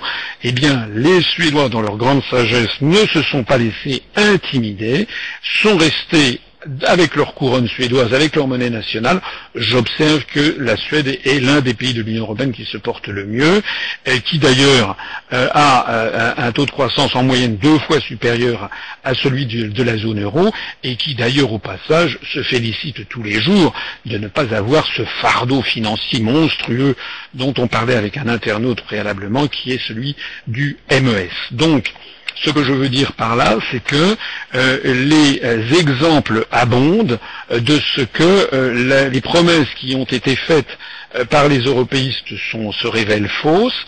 Alors pourquoi faudrait-il continuer à croire mordicus les gens qui se sont trompés sur tout depuis 19 ans? C'est ça qu'il faut demander aux gens. Quant à l'idée selon laquelle il faudrait être très très grand pour peser dans le monde, eh bien tout ceci, c'est encore une fois des bobards. Euh, quels sont les pays qui se portent le mieux dans le monde Enfin, en tout cas, certains pays très riches? Je pense à Singapour. Singapour, c'est grand comme le département de Paris, 75, de la Seine-Saint-Denis 93 et des Hauts-de-Seine 92. Bon, eh bien c'est donc un État, un petit État indépendant qui a un, PIB par habitant qui est supérieur à celui de la France et qui continue à croître de 8 à, 10% par an et qui n'envisage absolument pas de fusionner avec les pays alentours. Et l'on pourrait dire la même chose de beaucoup d'autres pays du, de pays du monde. La réalité, c'est qu'il n'y a aucune corrélation euh, prouvée entre la taille d'un pays et euh, sa richesse euh, par habitant. Je, terminerai mon, propos, si vous voulez quelques arguments pour rappeler ben, ce que je disais tout à l'heure, euh, c'est que c'est un mythe, l'idée selon laquelle l'Europe permettrait d'être fort économiquement. D'abord, on constate que c'est le contraire. Mais je rappelle que lorsque, par exemple, des entreprises à l'intérieur de l'Europe veulent fusionner, très souvent la Commission européenne dit non au nom de la lutte contre les monopoles et donc la Commission européenne s'y oppose. Je rappelle également, je citais tout à l'heure le cas de Renault avec Nissan, que les alliances euh, euh, d'entreprises se font souvent entre des entreprises européennes et des entreprises asiatiques ou américaines pour mieux lutter contre d'autres entreprises européennes. Hein. Par exemple, pour ne prendre un exemple qui n'est pas euh, français, eh bien, euh, le, fabricant de téléphonie euh, finlandais qui s'appelle Nokia a fait alliance avec le japonais Matsushita pour mieux lutter contre Ericsson, qui lui est suédois, qui lui a fait alliance avec le japonais Sony. Donc nous avons des alliances qui se jouent complètement du périmètre de l'Union européenne. Ça veut dire aussi au passage que les idées de recherche européenne, etc., tout ça, c'est du vent, c'est du flanc, puisque justement la recherche appliquée qui va se faire dans le cadre de ces grands conglomérats euh, euh, industriels va se faire en fonction de l'intérêt de l'entreprise et non pas de l'appartenance des chercheurs à telle ou telle euh, nationalité. Voilà. Alors je sais bien qu'il faut lutter. Il faut lutter contre des idées reçues, il faut lutter contre des idées reçues permanentes, et c'est justement ce que je fais depuis cinq ans. Mais euh, il faut tenir bon, hein, tenir bon parce que euh, il faut quand même que les Français comprennent euh, que ceux qui leur promettent l'apocalypse si on sort de l'Union européenne, eh bien tout simplement leur mentent, ce sont des mauvais bergers. merci, monsieur. Je pense que vous avez un commentaire à Malik, vous êtes parlé pour Londres. Je j'alterne avec une question du chat et je vous donne la parole à vous tout de suite. Euh, il y a Camille qui vous demande, Monsieur Asselineau, pouvez-nous pouvez ah, pouvez créer une nouvelle Union européenne basée sur celle déjà présente? Non mais euh, ce, que, ce que je dis personnellement, c'est que le principe même de l'Union européenne est faux. C'est le principe de base. C'est également une des choses qui nous distingue de façon radicale de toute la scène politique française. Nous avons, je le répète, une organisation qui existe déjà, qui s'appelle le Conseil de l'Europe, qui est une organisation qui est une espèce d'ONU régionale. On n'en parle jamais. Pourquoi est-ce qu'on n'en parle jamais? D'abord parce qu'elle a beaucoup moins de pouvoir que l'Union européenne, et d'autre part parce que depuis les années 90 euh, est entrée au Conseil de l'Europe la Russie, puis est entrée l'Ukraine, la Moldavie, un certain nombre de pays de l'Est. Et depuis ce moment-là, le Conseil de l'Europe, qui était, comme les institutions bruxelloises, plutôt dans la main des Américains, est devenu une institution beaucoup plus œcuménique, si j'ose dire, et la présence de la Russie notamment a donné à cette institution, alors que les États-Unis ne sont que observateurs, mais ils ne sont pas membres évidemment euh, du Conseil de l'Europe, enfin évidemment, tout, tout est imaginable, mais euh, donc euh, ce Conseil de l'Europe, eh bien, justement, on n'en parle pas parce qu'il n'est pas aligné sur les États-Unis. J'en veux pour preuve, par exemple, ce qu'a les, les, révélations faites par l'avocat suisse Dick Marty au Conseil de l'Europe, c'est cet avocat suisse qui a révélé l'affaire ô combien scandaleuse des prisons secrètes de la CIA en Europe, euh, eh bien, vous savez qu'on a, il, a révélé qu'il y avait un certain nombre de gouvernements ou d'États en Europe qui avaient autorisé, ou même à leur insu, euh, il y avait eu des prisons secrètes où la CIA américaine avait torturé les prisonniers et tout ça sur le sol de pays européens. Bon, eh bien, cette affaire a fait un scandale. Le scandale est né au Conseil de l'Europe, mais à l'intérieur des institutions de l'Union européenne, c'est-à-dire la Commission européenne ou le Parlement européen, eh bien, ça a été l'étouffoir, puisque je ne cesse de l'expliquer depuis cinq ans, ces institutions sont en réalité dans la main des États-Unis d'Amérique. Alors le cas s'est reproduit toujours avec Dick Marty, puisque Dick Marty, il y a quelques mois, a révélé un nouveau scandale, c'est que Hassim Tachi, le Premier ministre du Kosovo, eh bien, est euh, responsable, est à la tête probablement d'un trafic d'organes, euh, ce qui est, c'est inouï. C'est absolument inouï, mais ça a été avalisé par le Conseil de l'Europe, et là aussi, l'ensemble des médias occidentaux européens et la Commission européenne et le Parlement européen ont fait silence sur cette affaire. Donc, moi je dis que si nous sommes sortis de l'Union européenne, il n'y a pas besoin de recréer quoi que ce soit. On a déjà le Conseil de l'Europe. Et puis surtout, surtout, surtout, ce que je dis, c'est que nous sommes au troisième millénaire, les enfants. Hein. On est au unième siècle. Et donc au XXIe siècle, je suis désolé, mais il n'y a plus à faire la séparation entre des États torchons et des États serviettes. Hein. Moi, je suis fatigué de tous ces distinguos qui sont des distinguos nauséabonds. Nous devons commercer, nous devons être en relation culturelle, commerciale, touristique, économique, financière, etc., etc., avec l'ensemble des pays du monde, sans qu'il y ait un distinguo particulier en fonction de l'appartenance au continent européen. C'est un, c'est un, c'est une simple présentation. Quand on dit une appartenance géographique, ça ne veut rien dire. En réalité, ce qui se cache derrière, c'est l'appartenance au monde blanc chrétien. Eh bien, je dis que ce qui se cache derrière, et c'est aussi une des grandes particularités de l'UPR, ce qui se cache derrière cette conception, c'est le choc des civilisations voulu par les think tanks américains, c'est en fait le refus de l'autre, c'est en fait une conception de type apartheid planétaire qui se cache derrière la construction européenne. On a d'ailleurs vu il y a quelques jours, j'ai fait un papier là-dessus qui, a été publié sur Agoravox, avec un, clip vidéo de la Commission européenne qui était de nature crypto-raciste, où l'on voyait l'Europe représentée par une jeune femme qui était dans une espèce d'entrepôt totalement, euh, totalement sinistre et, et, et, isolé, et qui se faisait agresser, quasiment euh, violer successivement par un méchant chinois, puis par un méchant indien, puis par un méchant brésilien. Voilà ce que crée la construction européenne. Et d'ailleurs, dès que vous parlez avec des, partisans de la construction européenne, je pense d'ailleurs à, la question précédente, eh bien très souvent les gens vous disent ah oui oui oui mais qu'est-ce qu'on va devenir face aux Chinois, qu'est-ce qu'on va devenir face aux Arabes, qu'est-ce qu'on va devenir face aux Indiens, etc. Donc en fait en fait, c'est une posture tout simplement peureuse, voilà, frileuse. Je suis désolé, mais nous sommes maintenant euh, au troisième millénaire et, puis nous devons avoir d'excellentes relations avec, euh, avec tout le monde. D'ailleurs, nous avons d'excellentes relations avec tout le monde. Hein, ça c'est quelque chose sur quoi j'insiste. Il se trouve que professionnellement, j'ai participé à des visites d'État du président Mitterrand, puis à des visites d'État de Jacques Chirac en Chine, au Japon, au Brésil, etc. Mais M. Chirac a signé, ou M. Mitterrand lui-même a signé des partenariats d'amitié stratégique, franco-chinois, franco-brésilien, franco-japonais, franco-indien, et c'est très bien qu'il en soit ainsi. Alors pourquoi est-ce que le président va signer un partenariat stratégique franco-chinois et après ça on nous explique en France, ouh là là là, les enfants il faut avoir extraordinairement peur des Chinois. Tout ceci, tout ceci c'est de la manipulation mentale. Il faut en sortir. Merci Monsieur Asselineau. C'est bien parce que vous avez répondu en même temps à une question de Gag dans le chat qui vous demandait un mot sur la pub de l'Union Européenne, donc très bien. On a fait une pierre de coups.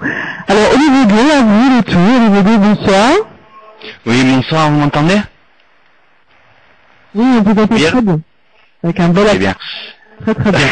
Avec un bel accent. Et puis d'ailleurs, je voudrais souligner, donc euh, je voulais faire un grand bravo à toi Inès, parce que, euh, et d'ailleurs à, à Monsieur Asselineau, on vient d'avoir plus de 1700 adhérents euh, participants à ce chat. C'est euh, vraiment grand. Voilà. Euh, donc je fais un grand pardon à, Inès parce que parce que donc je suis perturbé parce qu'en fait c'est pas vraiment une, question sur le sur le sujet du soir que je voudrais traiter c'est que euh, donc je, lis le chat et il y a beaucoup de questions qui sont proposées à Monsieur Asselineau. Donc je euh, euh, j'implore toutes ces personnes à aller voir les les les, conférences de Monsieur Asselineau qui sont sourcées et tout, et il répondra à toutes ces questions. Moi, ma question, c'est une question militante en fait à Monsieur Français nous. Euh, je voudrais savoir, euh, vous, vous, parlez de, de, gouvernement provisoire avec euh, l'UPR. je voudrais, la question, la question serait, est-ce que avec un avec un quinquennat, est-ce que c'est assez long pour pour donner la démocratie aux Français? Ah, Je sais pas si je m'exprime bien, mais est-ce qu'avec un quinquennat, c'est clair, hein, d'accord. Bah, pour ce qui me, concerne personnellement, je, n'étais pas favorable à la réforme du, quinquennat, puisque vous savez qu'auparavant, le président de la République était élu pour sept ans, et euh, c'est Jacques Chirac qui a rabaissé euh, cette durée à, à 5 ans. J'observe d'ailleurs, alors tout le monde a trouvé que c'était formidable, que c'était moderne. Moi, je crois que c'est très, c'était très fâcheux parce que ça retirait du pouvoir au président de la République française. Et je, je signale d'ailleurs au passage qu'au même moment que l'on disait que c'était moderne de faire passer de 7 à 5 ans le mandat du président de la République française, eh bien tout le monde trouvait normal de donner un mandat de 8 ans euh, au président de la Banque centrale européenne. Et les européistes disaient il faut donner un mandat de 8 ans au président de la BCE pour qu'il ait justement l'autonomie, l'indépendance de mener une politique indépendante. Voilà. Alors qu'il est évident qu'en ayant ramené à cinq ans le mandat du président de la République, en le faisant coïncider avec, les élections législatives, on fait une espèce de méli-mélo entre l'élection présidentielle et les élections législatives, et on ne choisit plus vraiment un chef d'État, on choisit désormais une espèce de sous-premier ministre euh, qui n'est que le gouverneur d'une province américanisée qui s'appelle France. Alors, cela étant dit, je n'ai pas proposé, cela étant dit, je n'ai pas proposé dans mon programme de revenir au septennat parce qu'il y a déjà tellement d'autres choses à faire que j'ai pensé que ça n'était pas euh, la priorité et puis parce que je me suis douté que certains diraient Ouh là là, qu'est-ce que c'est que cet homme Il veut tout de suite prendre du pouvoir, etc. Vous n'êtes pas obligé de lire dans mon cerveau et dans mon âme, mais je peux le dire tel que je le pense, je ne je suis pas quelqu'un qui a une mentalité de dictateur et je partage assez volontiers, euh, vous savez, cette sagesse des cette sagesse des anciens romains, dont je ne parle pas de vous, hein, je parle de façon générale aux différents internautes, je partage cette sagesse des anciens romains de, de, la République romaine, euh, Solon par exemple, euh, qui euh, voulait, qui revenait pour s'occuper un instant des affaires de l'État et qui repartait cultiver son champ quand il avait terminé. je rappelle cette belle parole de De Gaulle qui disait il vaut mieux partir un an trop tôt que cinq minutes trop tard. C'est la raison pour laquelle j'ai parlé effectivement d'un mouvement de rassemblement provisoire parce que je connais mon histoire de France. Je sais que le mouvement que j'ai créé peut avoir de très fortes chances de réussite pour la raison simple, c'est que la France risque de disparaître et que j'ai la conviction que les Français ne laisseront pas disparaître la France. Donc ils ont besoin de se rassembler. Mais ce rassemblement doit être provisoire comme ça a toujours été le cas dans notre histoire euh, pour que, euh, parce que les, Français ne peuvent pas tolérer bien sûr heureusement heureusement d'ailleurs, d'avoir un de dictature qui, s'instaure.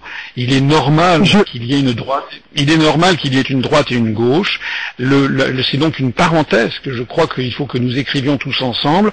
À un moment de notre histoire où on met de côté ce qui nous sépare entre droite et gauche, on met, on, récupère notre souveraineté nationale et après on rend le, pouvoir aux Français pour rétablir le jeu normal de la démocratie. Personnellement, j'aurais vraiment le, sentiment euh, du devoir euh, accompli, du devoir accompli vis-à-vis euh, des 40 générations qui nous ont précédés, si j'ai pu contribuer à faire quelque chose de cette nature, et je serais le plus ravi, vraiment je le dis du fond de mon âme, je serais le plus ravi des hommes si après avoir fait ça, je pouvais euh, euh, quitter le pouvoir au bout des cinq ans pour euh, aller cultiver mon jardin. Merci Monsieur Asselineau. Avant de vous laisser la parole, Stéphane, je rebondis sur une question du chat de Kenny qui vous disait votre avis sur la finalité de cette Union européenne, un gouvernement mondial ou une guerre mondiale? J'ai pas d'avis euh, particulier parce que je, je, vous savez que je, je, le disais parfois sous forme un peu de boutade euh, et je crois qu'il faut être ni myope ni presbyte. Alors les myopes, ce sont ceux qui croient que la scène politique française se résume à Paris et qui croient donc encore que Sarkozy, Hollande, Bayrou, tout ce petit monde a le même pouvoir que Charles de Gaulle en 1965. Donc ça, ce sont des gens myopes qui n'ont pas compris que le pouvoir est parti ailleurs. Et puis, je pense qu'il faut lutter aussi contre les presbytes qui, eux, voient des choses qui sont encore au-delà de, l'Union européenne. Euh, je prends un exemple en la matière. Euh, je ne dis pas que, attention, que je m'exprime bien. Hein. Je ne dis pas qu'il n'y a pas des, causes antérieures à l'Union européenne. Ce que je dis, c'est qu'il faut avoir une espèce d'humilité d'action. Euh, il faut que nous agissions pour nous libérer. Et donc il faut euh, se fixer un objectif qui est déjà grandiose, mais qui n'est pas non plus de tout, de, envisager. Euh, il faut que l'on soit, euh, soit opérationnel. Euh, je prends l'exemple souvent de, Charles de Gaulle. En, juin 40, il a appelé les Français à se mobiliser pour continuer la résistance. Il n'a pas créé un think tank pour se poser la question de savoir mais qui derrière Hitler finançait ici et ça? Hein Parce que sinon on en serait toujours là. Donc il faut mettre de côté toute une série de, de sujets. C'est la raison pour laquelle qu'il y ait des projets de gouvernement mondial. Personnellement, je n'y crois pas. Enfin, c'est absolument inviable. Ou de nouvel ordre mondial, c'est davantage crédible. Euh, ou qu'il y ait des projets par ailleurs bellicistes qui se profilent, c'est vraisemblable, etc. Moi, à la limite, ce que je veux, c'est vraiment me focaliser sur euh, l'opérationnel. Il y a quelque chose que je voudrais dire aussi pour euh, donner une touche d'optimisme quand même à notre conversation de ce soir. Euh, c'est une citation euh, que je fais fréquemment, qui celle-là est de Confucius. Confucius qui vivait en moins 500 avant Jésus-Christ en, Chine, au moment de l'époque euh, des royaumes combattants. Et Maître Kong, comme on l'appelait, avait dit, avait dit dans ses analectes, qui veut changer le monde n'y réussira pas. Eh bien, c'est exactement ce qui est en train de se passer. C'est-à-dire que les, tenants du nouvel ordre mondial ou ceux qui veulent fusionner l'ensemble de l'Europe en un État-continent, etc., sont en train de se heurter à l'impossibilité de leurs projets, parce que ce sont des projets qui consistent à changer le monde, qui veut changer le monde n'y réussira pas.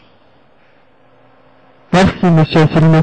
Stéphane, Stéphane, je vais dire Stéphane, Stéphane, à vous. Vous la parole. Votre question, bonsoir Stéphane. On vous entend pas très très bien. Euh, tentez de... Essayer. Bonsoir, bonsoir monsieur Asselineau. Euh, en fait, je une question sur la participation. Vous voyez Euh, pas très bien. Essayez de, de- euh, éloigner un peu le, le micro là parce que du coup votre son est saturé.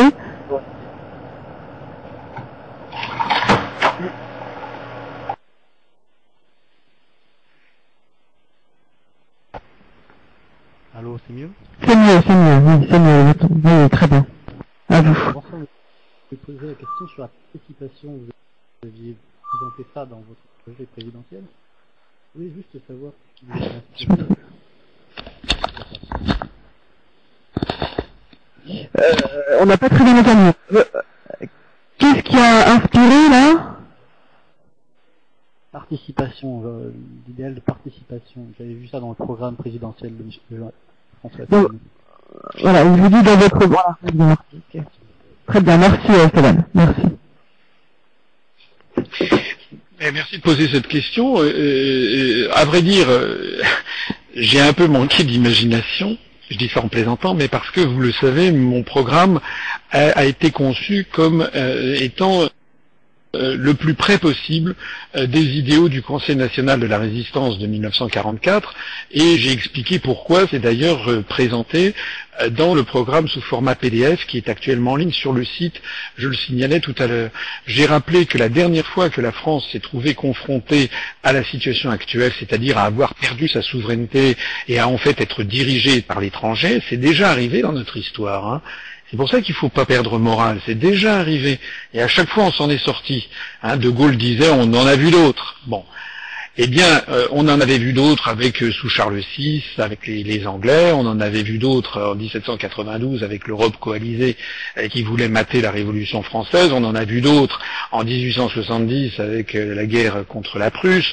On en a vu d'autres en 1940. Eh bien voilà, maintenant on est dans cette dans cette phase. Alors donc la dernière fois que ça s'est produit, c'était justement de 40 à 44, et je me suis inspiré de ce qu'avaient fait nos aïeux. Et qu'avaient fait nos aïeux? Eh bien, ils avaient, ils s'étaient réunis de la droite à la gauche en passant par le centre. Il y avait des communistes, il y avait des socialistes, il y avait des, euh, chrétiens, des, protestants, des catholiques, il y avait des bourgeois, des conservateurs, il y avait même des gens euh, très à droite, de l'extrême droite euh, de la cagoule, mais qui avaient tous pour particularité d'être patriotes et d'être an- anti-allemands et anti- anti-nazis. et donc tous ces gens s'étaient réunis sous la, la- la houlette, sous la présidence de De Gaulle, qui était un homme de droite d'origine, mais qui avait transcendé sa- sa- son, son- son- son- milieu d'origine pour être une espèce de point de rassemblement de toutes ces, de toutes ces factions de- de- du peuple français, pour mettre au point ce programme du, du Conseil national de la, de la résistance nationale de la, de la avait donné, CNR avait donné et ce programme du CNR, ce programme, ce programme du CNR a d'ailleurs abouti au consensus le plus important de la société française pendant 50 ans. Donc dans ce programme du CNR dont je me suis inspiré, eh bien il y a, vous allez le vérifier, il y a très précisément la mention de la participation des travailleurs à la fois à la gestion de l'entreprise et également à, à- à la, euh, à la participation tout simplement euh, au capital, notamment le développement des sociétés coopératives ouvrières de, de production. Alors, ce programme a, a été euh, ensuite euh, un petit peu mis en veilleuse sur cet aspect-là des choses, et vous le savez sans doute, le général de Gaulle, dans les années, dans les années euh, 60, avait voulu redonner une nouvelle vie à cette idée de participation des travailleurs, parce que de Gaulle était obsédé par l'idée de trouver une voie moyenne entre le capitalisme américain avec ses avantages incomparables de dynamisme euh, en matière économique, mais aussi avec ses inconvénients majeurs qui sont le, que ça suscite l'exploitation des gens, euh, des différences sociales excessives, euh, souvent ça, verse à la fin des fins vers des, vers des guerres de néocolonialisme etc. Donc euh, le capitalisme avec ses avantages et ses inconvénients d'un côté, et puis le socialisme avec ses avantages et ses inconvénients de l'autre côté, tel qu'il apparaissait dans les années 60, c'est-à-dire euh, l'égalité, une très grande égalité quand même dans les pays socialistes, le souci du collectif, le souci du culturel, le souci d'un certain nombre d'équipements publics, mais l'inconvénient qui était bien souvent euh, une, une comment dirais-je, une une économie vacillante, insuffisamment dynamique, parce qu'on cassait ce ressort euh, qui est inhérent à l'être humain de l'intérêt euh, individuel. Donc De Gaulle avait essayé d'avoir, de, rassembler, d'essayer de trouver une juste voie, typiquement française d'ailleurs, hein. euh, c'est ce qu'on appelle en France un petit peu l'économie mixte, euh, une voie typiquement française qui aurait euh, bah, pris un petit peu les, avantages des deux, des deux camps sans en avoir les inconvénients. Vous savez que De Gaulle a quitté, l'Élysée en 1969 suite au référendum perdu, et ensuite la, participation est tombée un petit peu aux, oubliettes. Donc je propose de la relancer parce que je crois d'abord que c'est très important. Euh, parce que de plus en plus, les, les comment dirais-je, les oppositions idéologiques se sont un peu effacé. Je pense que c'est très euh, compatible avec le XXIe siècle. Euh, la diffusion d'Internet fait que de plus en plus de gens peuvent être auto-entrepreneurs, de plus en plus de gens sont éduqués, de plus en plus de gens comprennent ce qui se passe.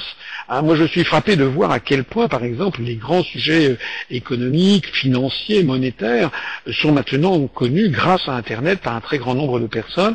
Et je pense que dans un certain nombre de cas, eh bien, là, si par exemple chez Le Jali, euh, les, euh, la, la, société Le Jadi avait été largement possédée par ses ouvriers, eh bien, ou ses ouvrières, eh bien, elles auraient regardé à, deux fois avant de procéder à une délocalisation, par exemple. Hein.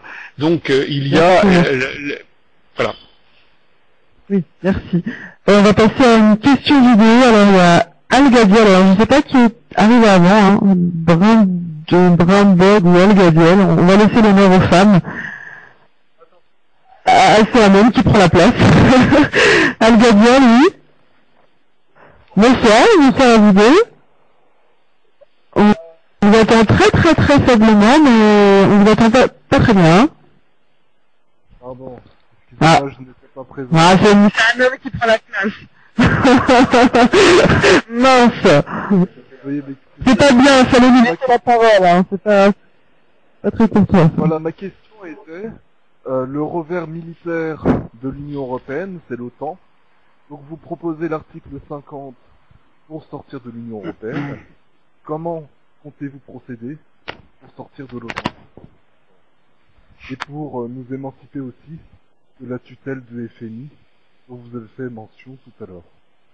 Voilà. Vous m'avez entendu oui, je vous ai entendu. Donc euh, effectivement, vous avez tout à fait euh, raison euh, de rappeler, enfin de rappeler, d'affirmer, comme, comme je le fais moi-même, que l'Union européenne et l'OTAN ce sont en fait les deux faces de la même médaille. Donc ça c'est un point, si vous avez compris ça, vous avez déjà, je vous en félicite, largement compris la géopolitique contemporaine, euh, du moins sur le continent européen, puisque un grand nombre de nos, de nos irresponsables politiques ne l'ont pas compris ou font semblant de ne pas le comprendre. Voilà. Donc en réalité, euh, effectivement, euh, l'OTAN est la face militaire d'asservissement, de domestication du continent européen euh, par les États-Unis d'Amérique, et puis la face d'asservissement politique. Les États-Unis ont eu ce coup de génie, il faut dire ce qui est, parce que Dean et Chesson, Truman n'étaient pas des imbéciles, et ce coup de génie qui a été de faire porter la construction européenne par des, hommes politiques européens, Robert Schuman, Alcide de Gasperi pour l'Italie, Konrad Adenauer pour l'Allemagne, pour la, pour la Belgique. Alors, on ne peut pas effectivement, euh, euh, à mon avis, euh, sortir de l'Union européenne sans sortir de l'OTAN. Je rappelle qu'il y a un article qui est l'article 42 du traité sur l'Union européenne qui, privilégie les liens qu'il y a entre les États européens membres de l'OTAN avec l'Alliance Atlantique, il privilégie ces liens par rapport à tout autre lien de nature diplomatique ou militaire à l'intérieur seulement de l'Union européenne. Cela revient à dire très exactement cet article 42 que l'Union européenne est assujettie d'abord et avant tout aux directives de, de l'OTAN. Pour bien mesurer le scandale que cela représente, il faut imaginer ce qu'aurait été par exemple l'indépendance des Indes en 1947, où il y aurait eu euh, eh bien une espèce de traité avec, euh, euh, je ne sais pas, mais plusieurs des États issus de, de, de, de l'Inde nouvellement indépendante, mettons le Rajasthan, le Gujarat, l'Uttar Pradesh, le Madhya Pradesh, le Karnataka, et puis le Tamil Nadu par exemple et le Bengale occidental qui auraient décidé euh, que de se réunir et que leur, armée était placée sous l'autorité de, euh, de l'armée britannique. Bon, on aurait évidemment rigolé parce qu'on aurait dit mais c'est une indépendance pour rire. Donc nous en sommes là. Et donc si l'on veut rendre à la France son indépendance, il faut sortir de l'OTAN. Alors vous me dites, ben comment on fera? Ben, On fera tout naturellement en annonçant que nous allons quitter l'OTAN. C'est exactement ce qu'avait fait De Gaulle en 1966. Alors lui, il n'était pas sorti de l'OTAN proprement dit, il était sorti du commandement militaire intégré de l'OTAN.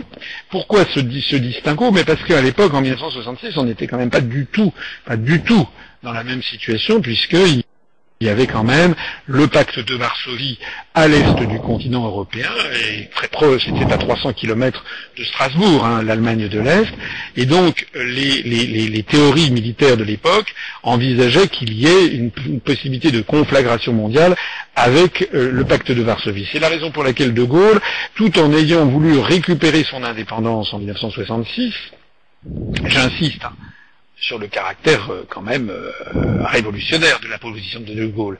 Il faut savoir, les, jeunes Français ne le savent pas, mais il faut savoir qu'il y avait jusqu'en 1966 en France des bases militaires américaines. Ceux d'entre vous qui connaissent peut-être la région de Châteauroux, si vous allez par exemple en, voiture à Limoges, vous passez près de Châteauroux et vous aurez de la surprise euh, de voir sur l'autoroute, euh, à côté de l'autoroute, de voir parfois des gros Boeing 747 à atterrir en plein champ. Vous vous demandez de quoi il s'agit? Ben, Il s'agit tout simplement d'un immense terrain d'aviation avec des très grandes pistes, et c'est là que les, grands, que les appareils, les aéronefs de toutes les compagnies du monde qui sont à, enfin qui passent par Paris, vont parfois subir leur petite visite ou leur grande visite.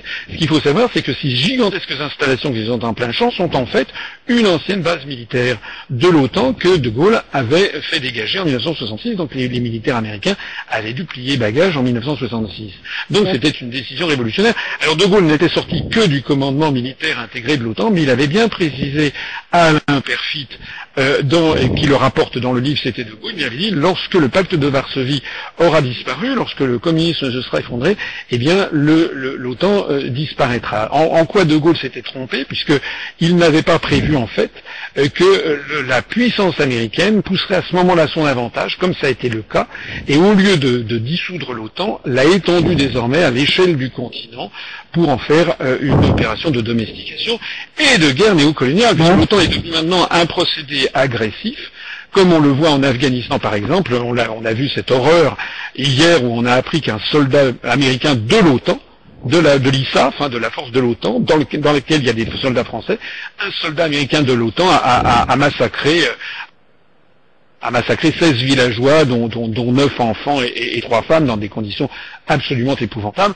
Que je sache, l'Afghanistan n'est pas au bord de l'océan Atlantique, donc l'OTAN n'a absolument rien à voir là-dedans, et, et, la France doit sortir en urgence de cette appartenance à un camp qui est en train de nous valoir pour des générations et des générations euh, la haine d'un grand nombre de peuples de la planète. Merci Michel. J'ai prévoir 4 heures de conférence. Hein. C'est dommage parce qu'on a dépassé les 2000 participants en 2017. Brandbog, je vais faire le klaxon.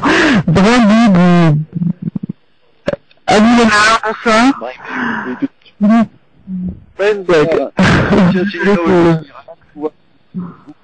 Soir, euh, surtout après avoir manqué votre venue sur Bordeaux euh, fin février. Euh, mes questions vont s'articuler autour de l'économie. Euh, dans l'hypothèse où la France donc sortirait de l'Europe et donc de l'euro, euh, j'aurais aimé avoir votre avis concernant la dette. Je sais qu'elle est très reprise dans les médias mainstream ces temps-ci. et ma question concerne donc par, la dette et sur le fait euh, de savoir si euh, vous êtes pour un défaut partiel de la dette ou euh, un défaut total de la dette française euh, pour, euh, pour, dans, le franc. Ensuite, ma seconde question concerne euh, l'économie, euh, enfin la monnaie euh, française. Donc, en cas de retour en franc, est-ce que cette monnaie sera articulée autour de l'étalon or ou argent, les deux, comme le propose et le préconise Monsieur, le docteur Antal repris souvent par Monsieur Pierre Jovanovic. Et enfin, ma dernière question, je voulais savoir ce que vous pensiez du rapport Meadows. Euh, pour ceux qui ne connaissent pas, ce rapport indique tout clairement que euh, on ne peut pas avoir un modèle de croissance infini, sachant que les ressources terrestres actuelles sont elles finies. Donc, je voulais avoir votre avis concernant donc ces trois questions.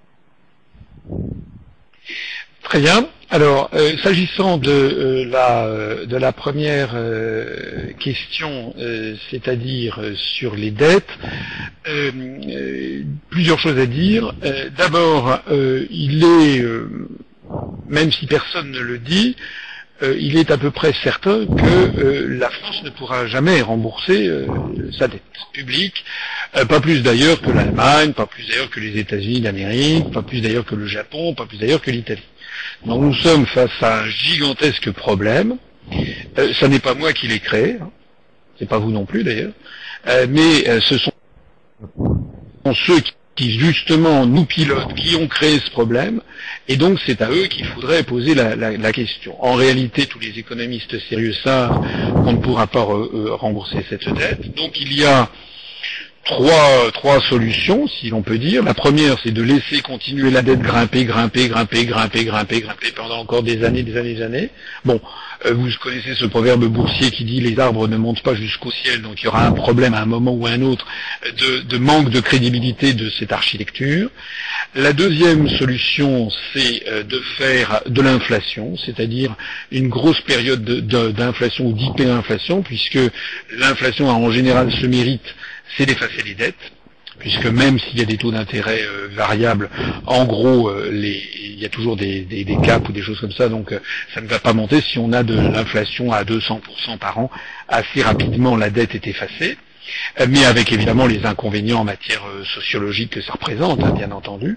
Et puis la troisième solution, ben, c'est la solution, j'allais dire, islando-grecque, euh, c'est-à-dire la remise partielle ou totale de, la dette. Euh, personnellement, j'ai sur cette question qui est très importante et qui est même capitale, j'ai déjà laissé pointer un peu le bout de mon nez euh, sans aller trop loin. Le bout de mon nez, je l'ai montré en, disant qu'il fallait revenir sur l'article 123 du traité sur le fonctionnement de l'Union européenne et donc de permettre à, la Banque centrale euh, de monétariser une partie du de, de la dette publique pour se sortir de ce, piège euh, de ce piège financier que vous connaissez certainement et qui est le fait que nous sommes piégés par une dette qui ne peut que s'accroître.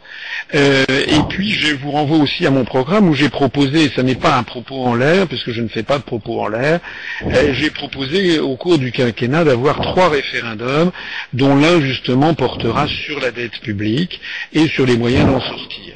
Et euh, à ce moment-là, ce que je voudrais, c'est qu'il y ait un débat à la loyale, comme d'ailleurs il y a eu euh, le cas en Islande, un débat à la loyale entre les Français où on mette sur la table eh bien, tout ce qui s'est passé, et puis d'où vient cette dette publique, et d'où vient cette augmentation de la dette publique, et puis que les gens passent à table, si je dire, soient convoqués devant des, devant des commissions qui soient retransmises par la télévision ou par Internet, et où on essaye de comprendre qu'est-ce que la France, les Français ont obtenu en échange de cet amoncellement de dettes. Je voudrais d'ailleurs à ce propos rappeler que euh, Nicolas Sarkozy a augmenté l'endettement. Il s'est fait élire Nicolas Sarkozy en disant qu'il allait diminuer la dette publique. Le résultat des courses, c'est qu'au bout de cinq ans, il nous laisse une ardoise de 500 milliards d'euros de dettes supplémentaires, c'est-à-dire qu'il a en cinq ans endetter davantage la France qu'on ne l'avait fait sur la même période depuis, depuis Vercingétorix. Voilà. Donc moi j'aimerais que l'on explique aux Français qu'est-ce qu'ils ont obtenu en échange de l'augmentation de ces 500 milliards d'euros. Voilà. Donc comme vous le comprenez, personnellement, je pense qu'il faudra envisager soit donc une, une période d'hyperinflation, soit effectivement une remise au minimum partiel de la dette publique. C'est d'ailleurs ce à quoi se sont résolus les créanciers de la Grèce. Et ça n'est pas fini pour la suite des autres pays d'Europe. La troisième question, je crois que vous aviez posée, portait sur la question de l'étalon de change or et argent. C'est une question qui est difficile. C'est une question qui est difficile parce que, euh, à la fois, je comprends bien sûr tout l'intérêt qu'il y a, c'est pas à moi qu'il faut l'expliquer, euh, tout l'intérêt qu'il y a à avoir un ressort de rappel euh, pour re, pour empêcher ce qui s'est passé aux États-Unis d'Amérique depuis qu'ils ont brisé les accords de Bretton Woods le 15 août 1971, c'est-à-dire pour empêcher un État comme les États-Unis de pouvoir potentiellement tout acheter la planète entière, acheter des biens réels avec une monnaie de singe euh, qui est simplement de la création monétaire sans qu'il y ait, euh, sans que ce soit assujetti sur une richesse euh, réelle. L'inconvénient de, de, des systèmes d'étalons de change métal, c'est que évidemment euh, on fait dépendre euh, la euh, comment dirais-je on fait dépendre l'évolution de la masse monétaire l'agrégat les agrégats monétaires on les fait dépendre d'une richesse d'une production matérielle euh, production d'or ou production d'argent, ce qui pose un certain nombre de problèmes de nature théorique et pratique qui sont importants. Donc pour vous avouer le vrai, euh, je n'ai pas vraiment de solution. Je suis un petit peu navré peut-être de vous décevoir. Je n'ai pas vraiment de solution. Ce que je crois en tout cas de façon sûre, qu'effectivement, il faut rétablir un système financier international qui soit beaucoup plus juste.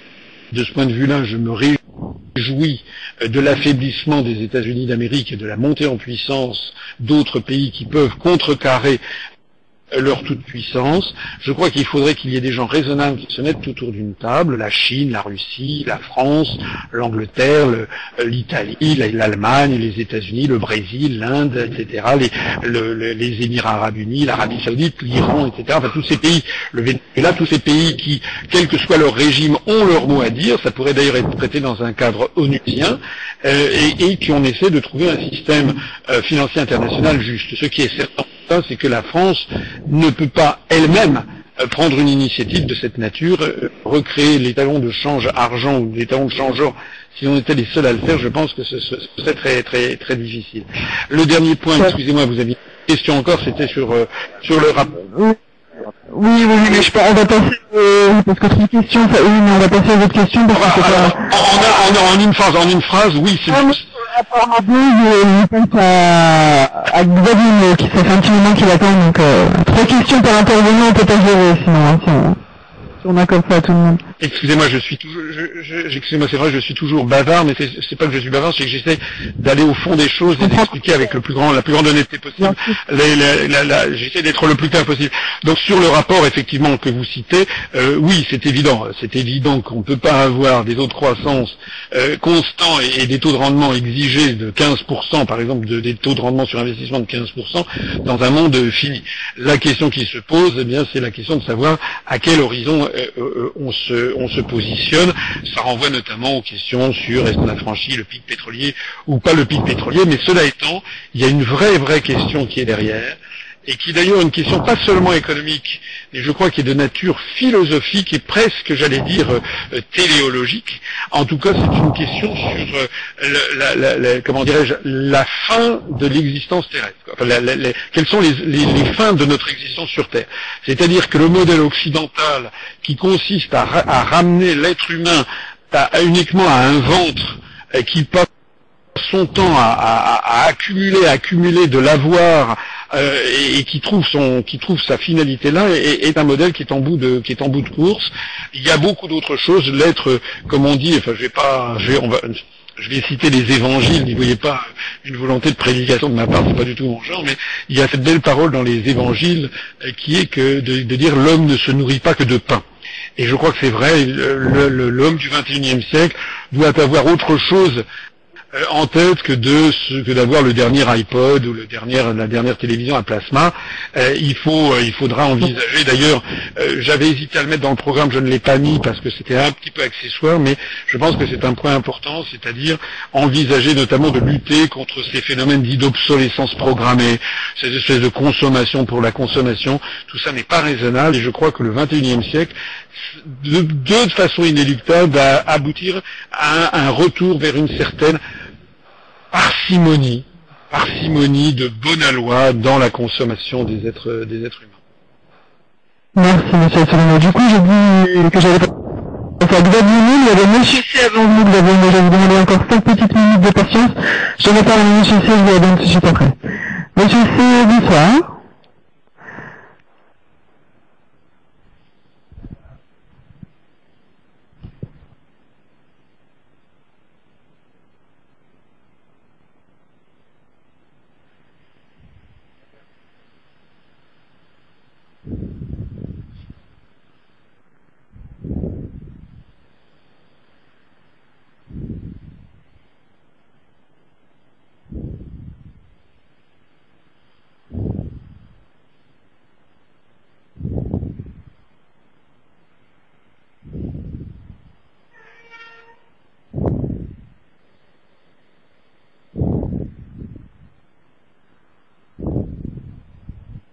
Merci. Alors, euh, je, ne vois pas, je ne vois pas du tout euh, où est-ce qu'il y aurait une contradiction dans ce que dans ce que je dis. Je voudrais rappeler pour ceux d'entre vous euh, qui ne le savaient pas, pour les internautes qui ne le savent pas, qu'il n'y a pas de, de définition très claire de l'intelligence économique. Moi, la définition que j'en donne, c'est que faire de l'intelligence économique pour une structure, c'est envisager pour cette structure quels sont tous les risques euh, qui pèsent sur son existence et son développement. Euh, ça veut dire pour une entreprise quels sont tous les risques qui pèsent sur son bilan ou sur son compte de résultat. Ça peut être des prises de participation agressives au capital ou bien euh, amicales d'ailleurs. Ça peut être des changements sur les taux d'intérêt. Ça peut être des, des comment dirais-je sur les comptes de résultat des campagnes de dénigrement, euh, euh, par exemple, vous savez, les campagnes lancées sur le, benzène dans le Perrier aux États-Unis. Euh, ça peut être également des opérations d'espionnage. Ça peut être donc, ce sont toutes les menaces qui pèsent sur une organisation. Alors, l'intelligence économique pour le compte de l'État, c'est ce que j'ai essayé de faire, euh, mais euh, on, m'a fait comprendre que, ça n'était pas ce qui était attendu, parce que je pense que la France, la République française, doit mener de l'intelligence économique pour son propre compte, de voir qu'est-ce qui la menace, d'où viennent les menaces, et notamment euh, quelles sont ces directives européennes qui nous imposent des OGM, comment sont-elles, par je prends cet exemple, je pourrais en prendre mille autres, ou les délocalisations, d'où tout ceci vient, qui est à l'origine, quels sont euh, les euh, commissaires européens, les directeurs de la Commission, quels sont les lobbies qui s'exercent à Bruxelles et qui nous imposent cette politique dont nous ne voulons pas. Je ne vois pas très bien en quoi ceci est contradictoire avec le fait d'interdire euh, les opérations, de revenir d'ailleurs à ce qui existait jadis, c'était de considérer que les activités de trafic d'influence sont des activités illégales. Or, je suis désolé, mais des entreprises, pour ne pas les nommer comme Burson Marceller ou, ou, ou euh, Hill Knowlton, sont des entreprises qui sont spécialisées dans de la désinformation euh, constante. C'est euh, Hill Knowlton, j'ai déjà eu l'occasion de l'expliquer, c'est une entreprise qui s'est spécialisée dans les désinformations, par exemple au moment de la première guerre d'Irak, qui, qui a également était partie prenante dans les opérations sur le Taniflu, vous savez, sur l'orchestration des grandes paniques euh, du Taniflu, etc. Tout ceci, à mon avis, doit être absolument euh, condamné. Je ne condamne pas les think tanks en revanche. Je dis simplement que les think tanks et tous ces clubs qu'on appelle des clubs de réflexion, mais qui en fait sont des clubs de, des clubs de pression, des organismes de pression qui sont financés d'ailleurs toujours par les mêmes 50 ou 100 grandes entreprises euh, mondiales, eh bien, j'estime qu'il euh, il doit être de salubrité publique que l'on sache euh, que, comme disait le psychanalyste Lacan, d'où parlez-vous hein? D'où est-ce que parle tel ou tel économiste qui se répand dans la presse française euh, Qui, qui est-ce qui le finance? Je le dis parce que par exemple, j'avais participé à un débat sur euh, la télévision France 24 le 25 novembre dernier, où il y avait un économiste qui s'appelle Monsieur Pisani-Ferry, et qui est invité très régulièrement dans toutes les radios, toutes les télés, et personne ne lui avait jamais dit ce que je lui ai dit en face, c'est-à-dire qu'il appartient à plusieurs euh, think tanks, dont le comité Bruegel, lequel est notamment euh, financé par Goldman Sachs entre autres. Bon, donc ça c'est important que l'on sache qui finance quoi. Hein, ça me paraît tout à fait, tout à fait judicieux. Le dernier point. Il me reste 20 minutes et je suis obligé de, de me dépêcher. Xavier a vu la parole, bonsoir, ça fait un petit moment qu'il attend, donc... Euh... Xavier, De toute façon, j'apprécie... Euh... Bonsoir. Bonsoir, j'apprécie, euh, j'apprécie de toute façon tout le débat et donc euh, c'est pas de l'attente mais plutôt euh, du savour que d'écouter Monsieur François Asselineau.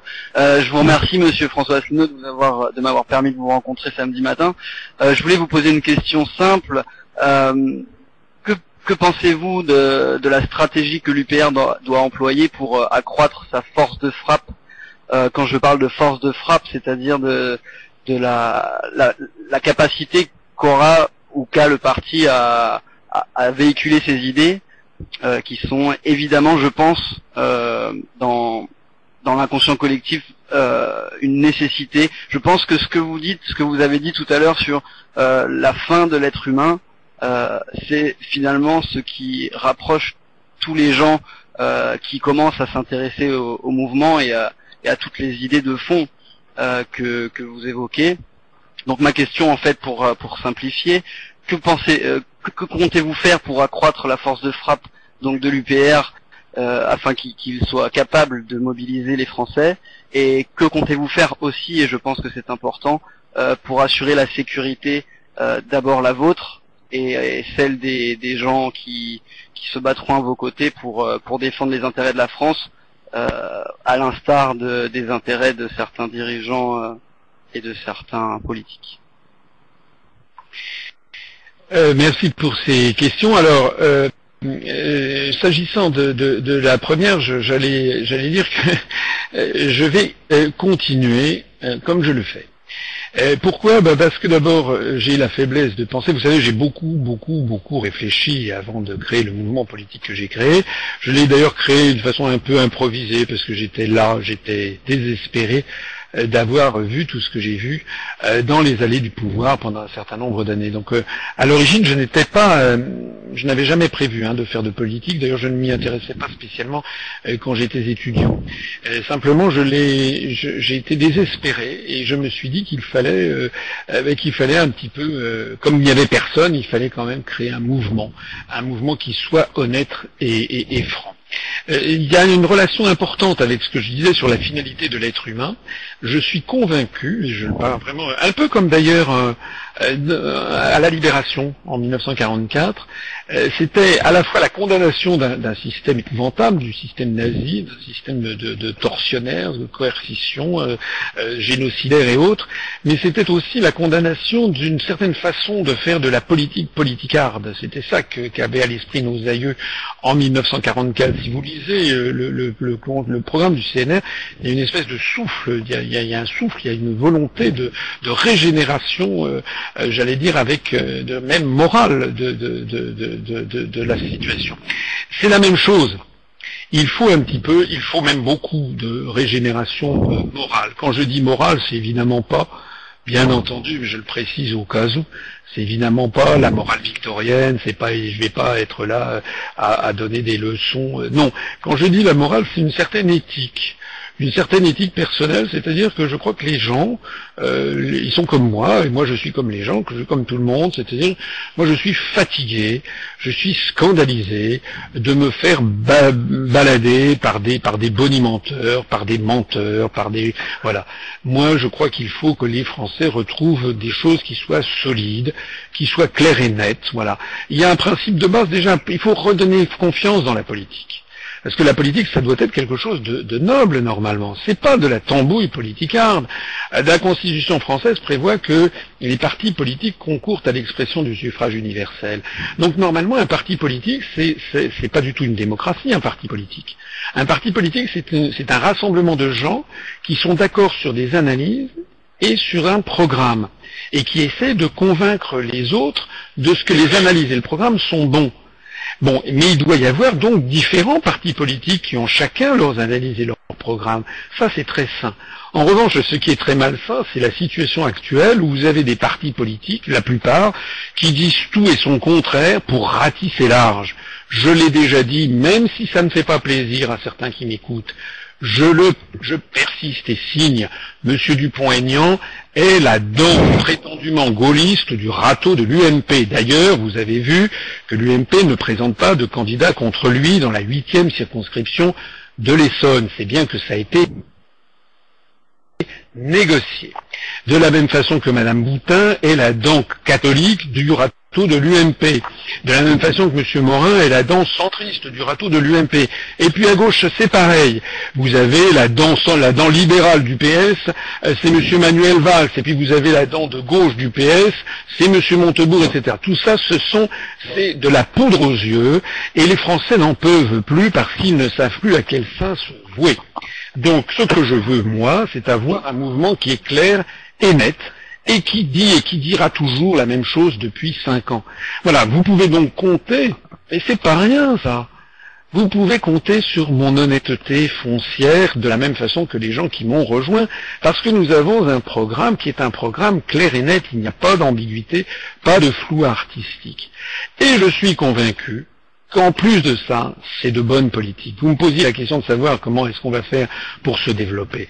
Eh bien, tout simplement, les Français, ils vont faire ce qu'ils ont fait déjà depuis maintenant cinq ans, c'est-à-dire qu'ils vont observer.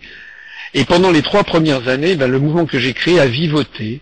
Et puis, petit à petit, on s'est développé parce qu'il y avait de plus en plus de gens qui regardaient mes conférences et puis qui se sont dit, tiens, ben, ce type, il dit toujours toujours la même chose, et en plus de ça, c'est vérifié par les événements.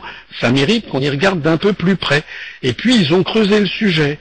Et puis, ils sont allés vérifier. Il y a plusieurs internautes qui ont eu la gentillesse de le souligner tout à l'heure. Ils sont allés vérifier que ce que je disais était vrai. Ils sont allés aux sources, ils ont regardé les traités, ils ont regardé les articles que je citais, ils sont allés compulser les journaux que je citais. Ils se sont rendus compte que c'était vrai. Donc je suis en train de réintroduire, excusez-moi, c'est un petit peu peut-être euh, de la forfanterie, mais je ne le pense pas, je suis en train de, de réintroduire de la probité, de la loyauté, de l'honnêteté, de la véracité dans le débat politique. Et je ne prétends pas, moi, ratisser tout le monde. Si les gens sont des européistes convaincus, s'il y a des gens qui sont convaincus que la France doit devenir une colonie des États-Unis, eh bien qu'ils ont le droit, à mon avis, de, le dire. Ce que je ne supporte pas, moi, ce sont ceux qui mentent continuellement pour essayer de ratisser large et pour mener une politique qui est différente de celle euh, qu'ils euh, qu'ils vendent. Donc je vais continuer comme cela.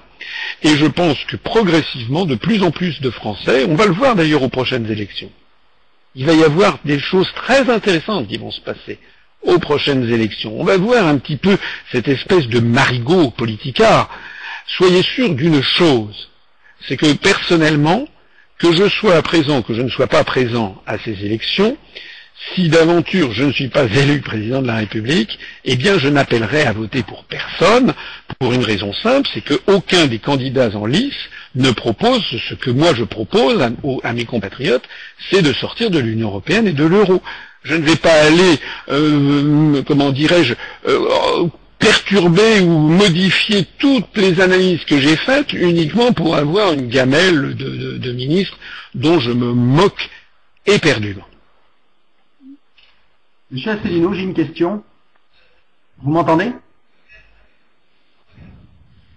Allô Est-ce que vous m'entendez?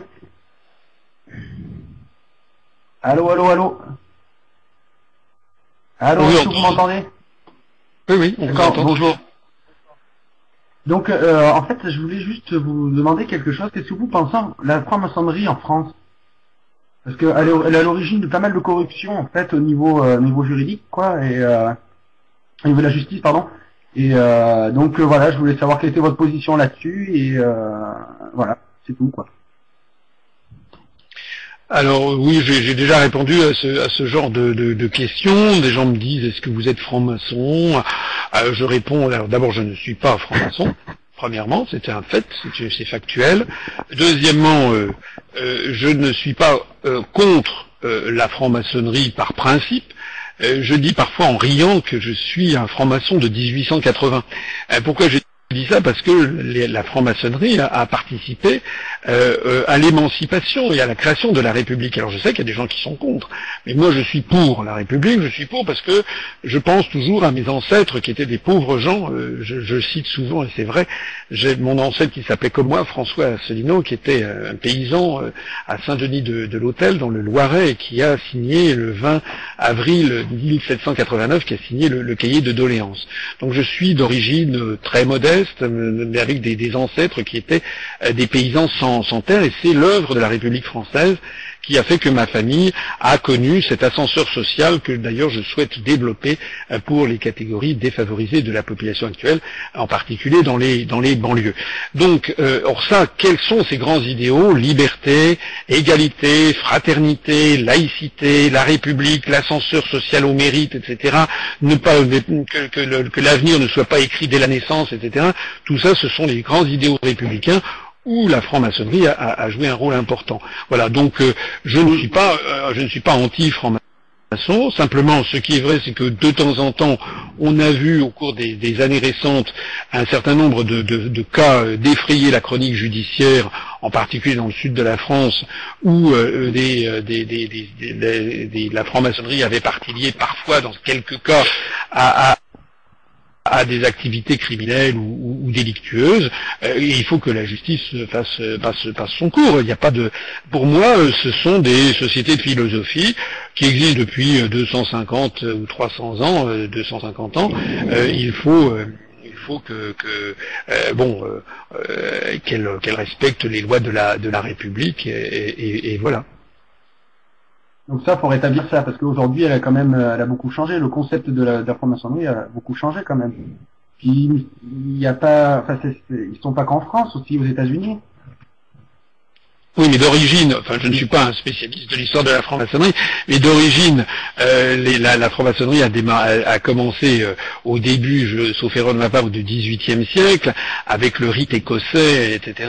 Et ça s'est développé en France euh, à partir de la Régence et sous Louis XV, et notamment avec un certain nombre de philosophes des, Lumières. Donc oui, c'est vrai qu'il y a de la franc-maçonnerie qui existe dans différents pays du monde, mais il n'y a pas que la franc-maçonnerie.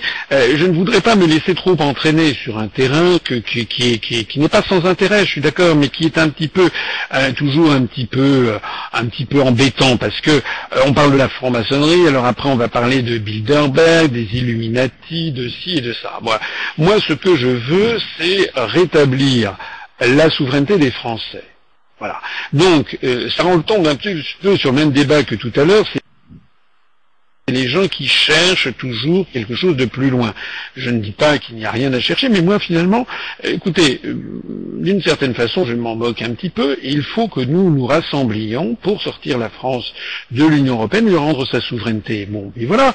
Et puis s'il y en a à qui ça ne plaît pas, bah, ça leur plaira pas. Et puis s'il y en a qui, à qui ça plaît, bah, ça leur plaira. Je suis absolument convaincu, par exemple, d'abord je suis convaincu que l'on prête parfois à ces organismes, à mon avis, des choses qui n'ont pas forcément. Par exemple, le Bilderberg, quand je vois que ce sont des réunions à 450, bon, je crois pas que c'est des, choses. Euh, pourquoi pas parler de Davos à ce moment-là Bon, euh, il n'y a pas besoin de chercher toujours, toujours quelque chose de plus loin. Encore une fois, je ce sont des sujets qui sont qui peuvent être intéressants, mais moi, je me limite en ce moment à euh, mon objectif qui est de rendre aux Français leur souveraineté. Voilà. Je suis persuadé absolument convaincu que euh, parmi euh, nos, nos, compatriotes francs-maçons, eh il y en a qui sont euh, européistes et d'autres qui le sont moins ou qui ne le sont pas. Euh, je crois savoir qu'il y en a euh, quelques-uns parmi nos, adhérents. Euh, ça, ne, me concerne pas. mais voilà, je, pense que, de toute façon, comme je le disais tout à l'heure, les grandes valeurs que nous défendons, liberté, égalité, fraternité, laïcité, sont des grandes valeurs que, normalement, dans, lesquelles devraient se retrouver un certain nombre de gens de la franc-maçonnerie. Encore une fois, ce n'est pas quelque chose que j'ai présent à l'esprit constamment. Une chose en fait, parce que moi je vous explique, je suis en Corrèze et en fait donc j'essaie d'avoir euh, des signatures et c'est pas évident parce qu'en fait beaucoup de maires corréziens en fait euh, ont parrainé M. Hollande et, euh, si vous aviez donc des petites des petites des petites astuces pour pour essayer de, convaincre, c'est pas évident en Corrèze. Je suis là.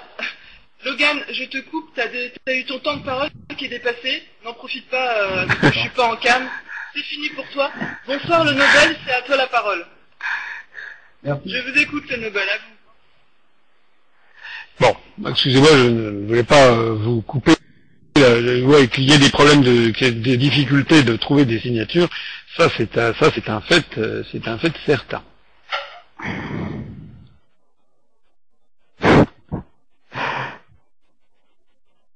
Allô? Allô? Allô? Rien Non.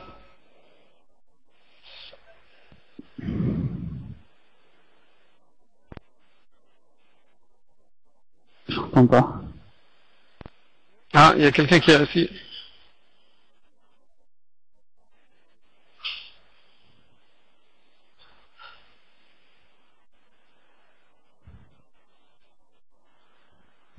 Vous pouvez parler peut-être? Est-ce que l'on m'entend moi? Bon bah écoutez, je vais peut-être parler, faire de, euh, pas occuper la, euh, occuper l'antenne pendant que là moi je vois 6 minutes 40. Vous avez un bug peut-être euh? Bon, écoutez, euh, pu- puisque puisque il semble-t-il il y a un problème actuellement, je vais peut-être prendre la parole et- Oui, alors de toute façon, il nous reste 6 minutes, de conclure. On a une question en fait euh, de, de, en fait, qui, a, ouais, ouais, bah, qui est là d'ailleurs. Vous l'entendez ou pas Zakart moi je ne l'entends pas non. Oui, bonjour. il a, il a posé une la question. Ah si là on l'entend. Ah bah voilà, très bien Zakart. Je comptais en fait, j'ai bien vu votre question, ne vous inquiétez Mhm. pas, je, vous avez fermé le chat, mais je l'ai je l'ai réservé pour le, la conclusion en fait. D'accord. Quelle est votre définition du concept de grandeur de la France? C'est bien ça votre question? C'est ça. Bah, je, vous laisse, je vous laisse la poser, euh, coup mais je vous laisse euh, peut-être un peu plus développer, et ça fera guise de conclusion, euh, car il nous reste 5 minutes d'émission. Merci, désolé, hein, parce qu'en tant qu'administratrice, je ne peux plus entrer dans ma propre émission. D'accord. Euh, oui, donc je vous suis depuis un an environ. J'ai vu toutes vos conférences, interviews, débats. J'ai particulièrement aimé le débat qui vous a opposé à Monsieur Guesso et une personne du MLP dont je ne me souviens plus du nom. Durant ce débat, vous avez exposé quelle était votre euh, vista, donc votre vision du, du, du monde. Et euh, bah, j'aurais souhaité savoir euh, quelle était, selon vous, la définition de la grandeur de la France, euh, parce que euh, si par grandeur on entend puissance militaire ou ces choses-là, moi personnellement, ça me pose un, un peu de problème. Donc voilà, j'aurais souhaité vous entendre sur ce point-là. Merci. Euh, Merci pour vos propos et pour euh, votre fidélité à écouter euh, mes, interventions. Je vous renvoie au programme sous forme de PDF qui est sur le site. Il y a 24 pages, on l'a mis en ligne il y a quelques jours, et en particulier la question de la grandeur de la France y est abordée par un paragraphe que j'ai écrit personnellement, par plusieurs paragraphes. Euh, J'insiste sur le fait qu'évidemment il est de mauvais ton, euh, ça n'a pas échappé, euh, il est de mauvais ton dans la France de, nos jours de parler de grandeur de la France, parce qu'aussitôt tout le monde vous soupçonne des plus noirs fins, euh, on, vous, euh, soupçonne d'être euh, ringard, nostalgique, de vouloir faire la guerre aux uns et aux autres, et surtout on vous rit de commisération comme si on n'avait pas compris que la France ne valait plus rien. Ceux qui adoptent cette attitude devraient bien réfléchir au fait que quand on condamne, quand on se moque de, ce que devrait être la grandeur de la France, on favorise en fait la grandeur des États-Unis d'Amérique ou la grandeur de la puissance dominante du moment d'ailleurs. Et c'est d'ailleurs le cas. Euh, Vous voyez bien que les premiers qui expliquent que la France est vraiment une puissance ridicule sont les premiers à vous vanter les charmes des États-Unis d'Amérique sans aucun regard Donc, quand je parle de grandeur de la France, je l'ai déjà expliqué, me semble-t-il, c'est que notre histoire est une histoire nationale merveilleuse. J'ai fait toute une conférence là-dessus. Bien sûr que la France a commis des crimes dans son histoire, et pas rien. Bien sûr que nous sommes tombés, comme d'autres peuples, dans un certain nombre de travers, le travers impérial par exemple, ou le travers de la colonisation, tout ça est vrai. Bien sûr que nous avons eu des dirigeants qui étaient des, monarques absolus, des tyrans qui ont fait la guerre, tout cela est vrai. Mais nous n'avons pas aussi, nous n'avons pas fait que ça. Nous avons aussi une, histoire qui est une histoire très grande, l'une sans doute des plus belles histoires nationales du monde, et qui sert de point de ralliement euh, pour, à travers toute la planète, pour ceux qui euh, veulent la liberté et l'émancipation.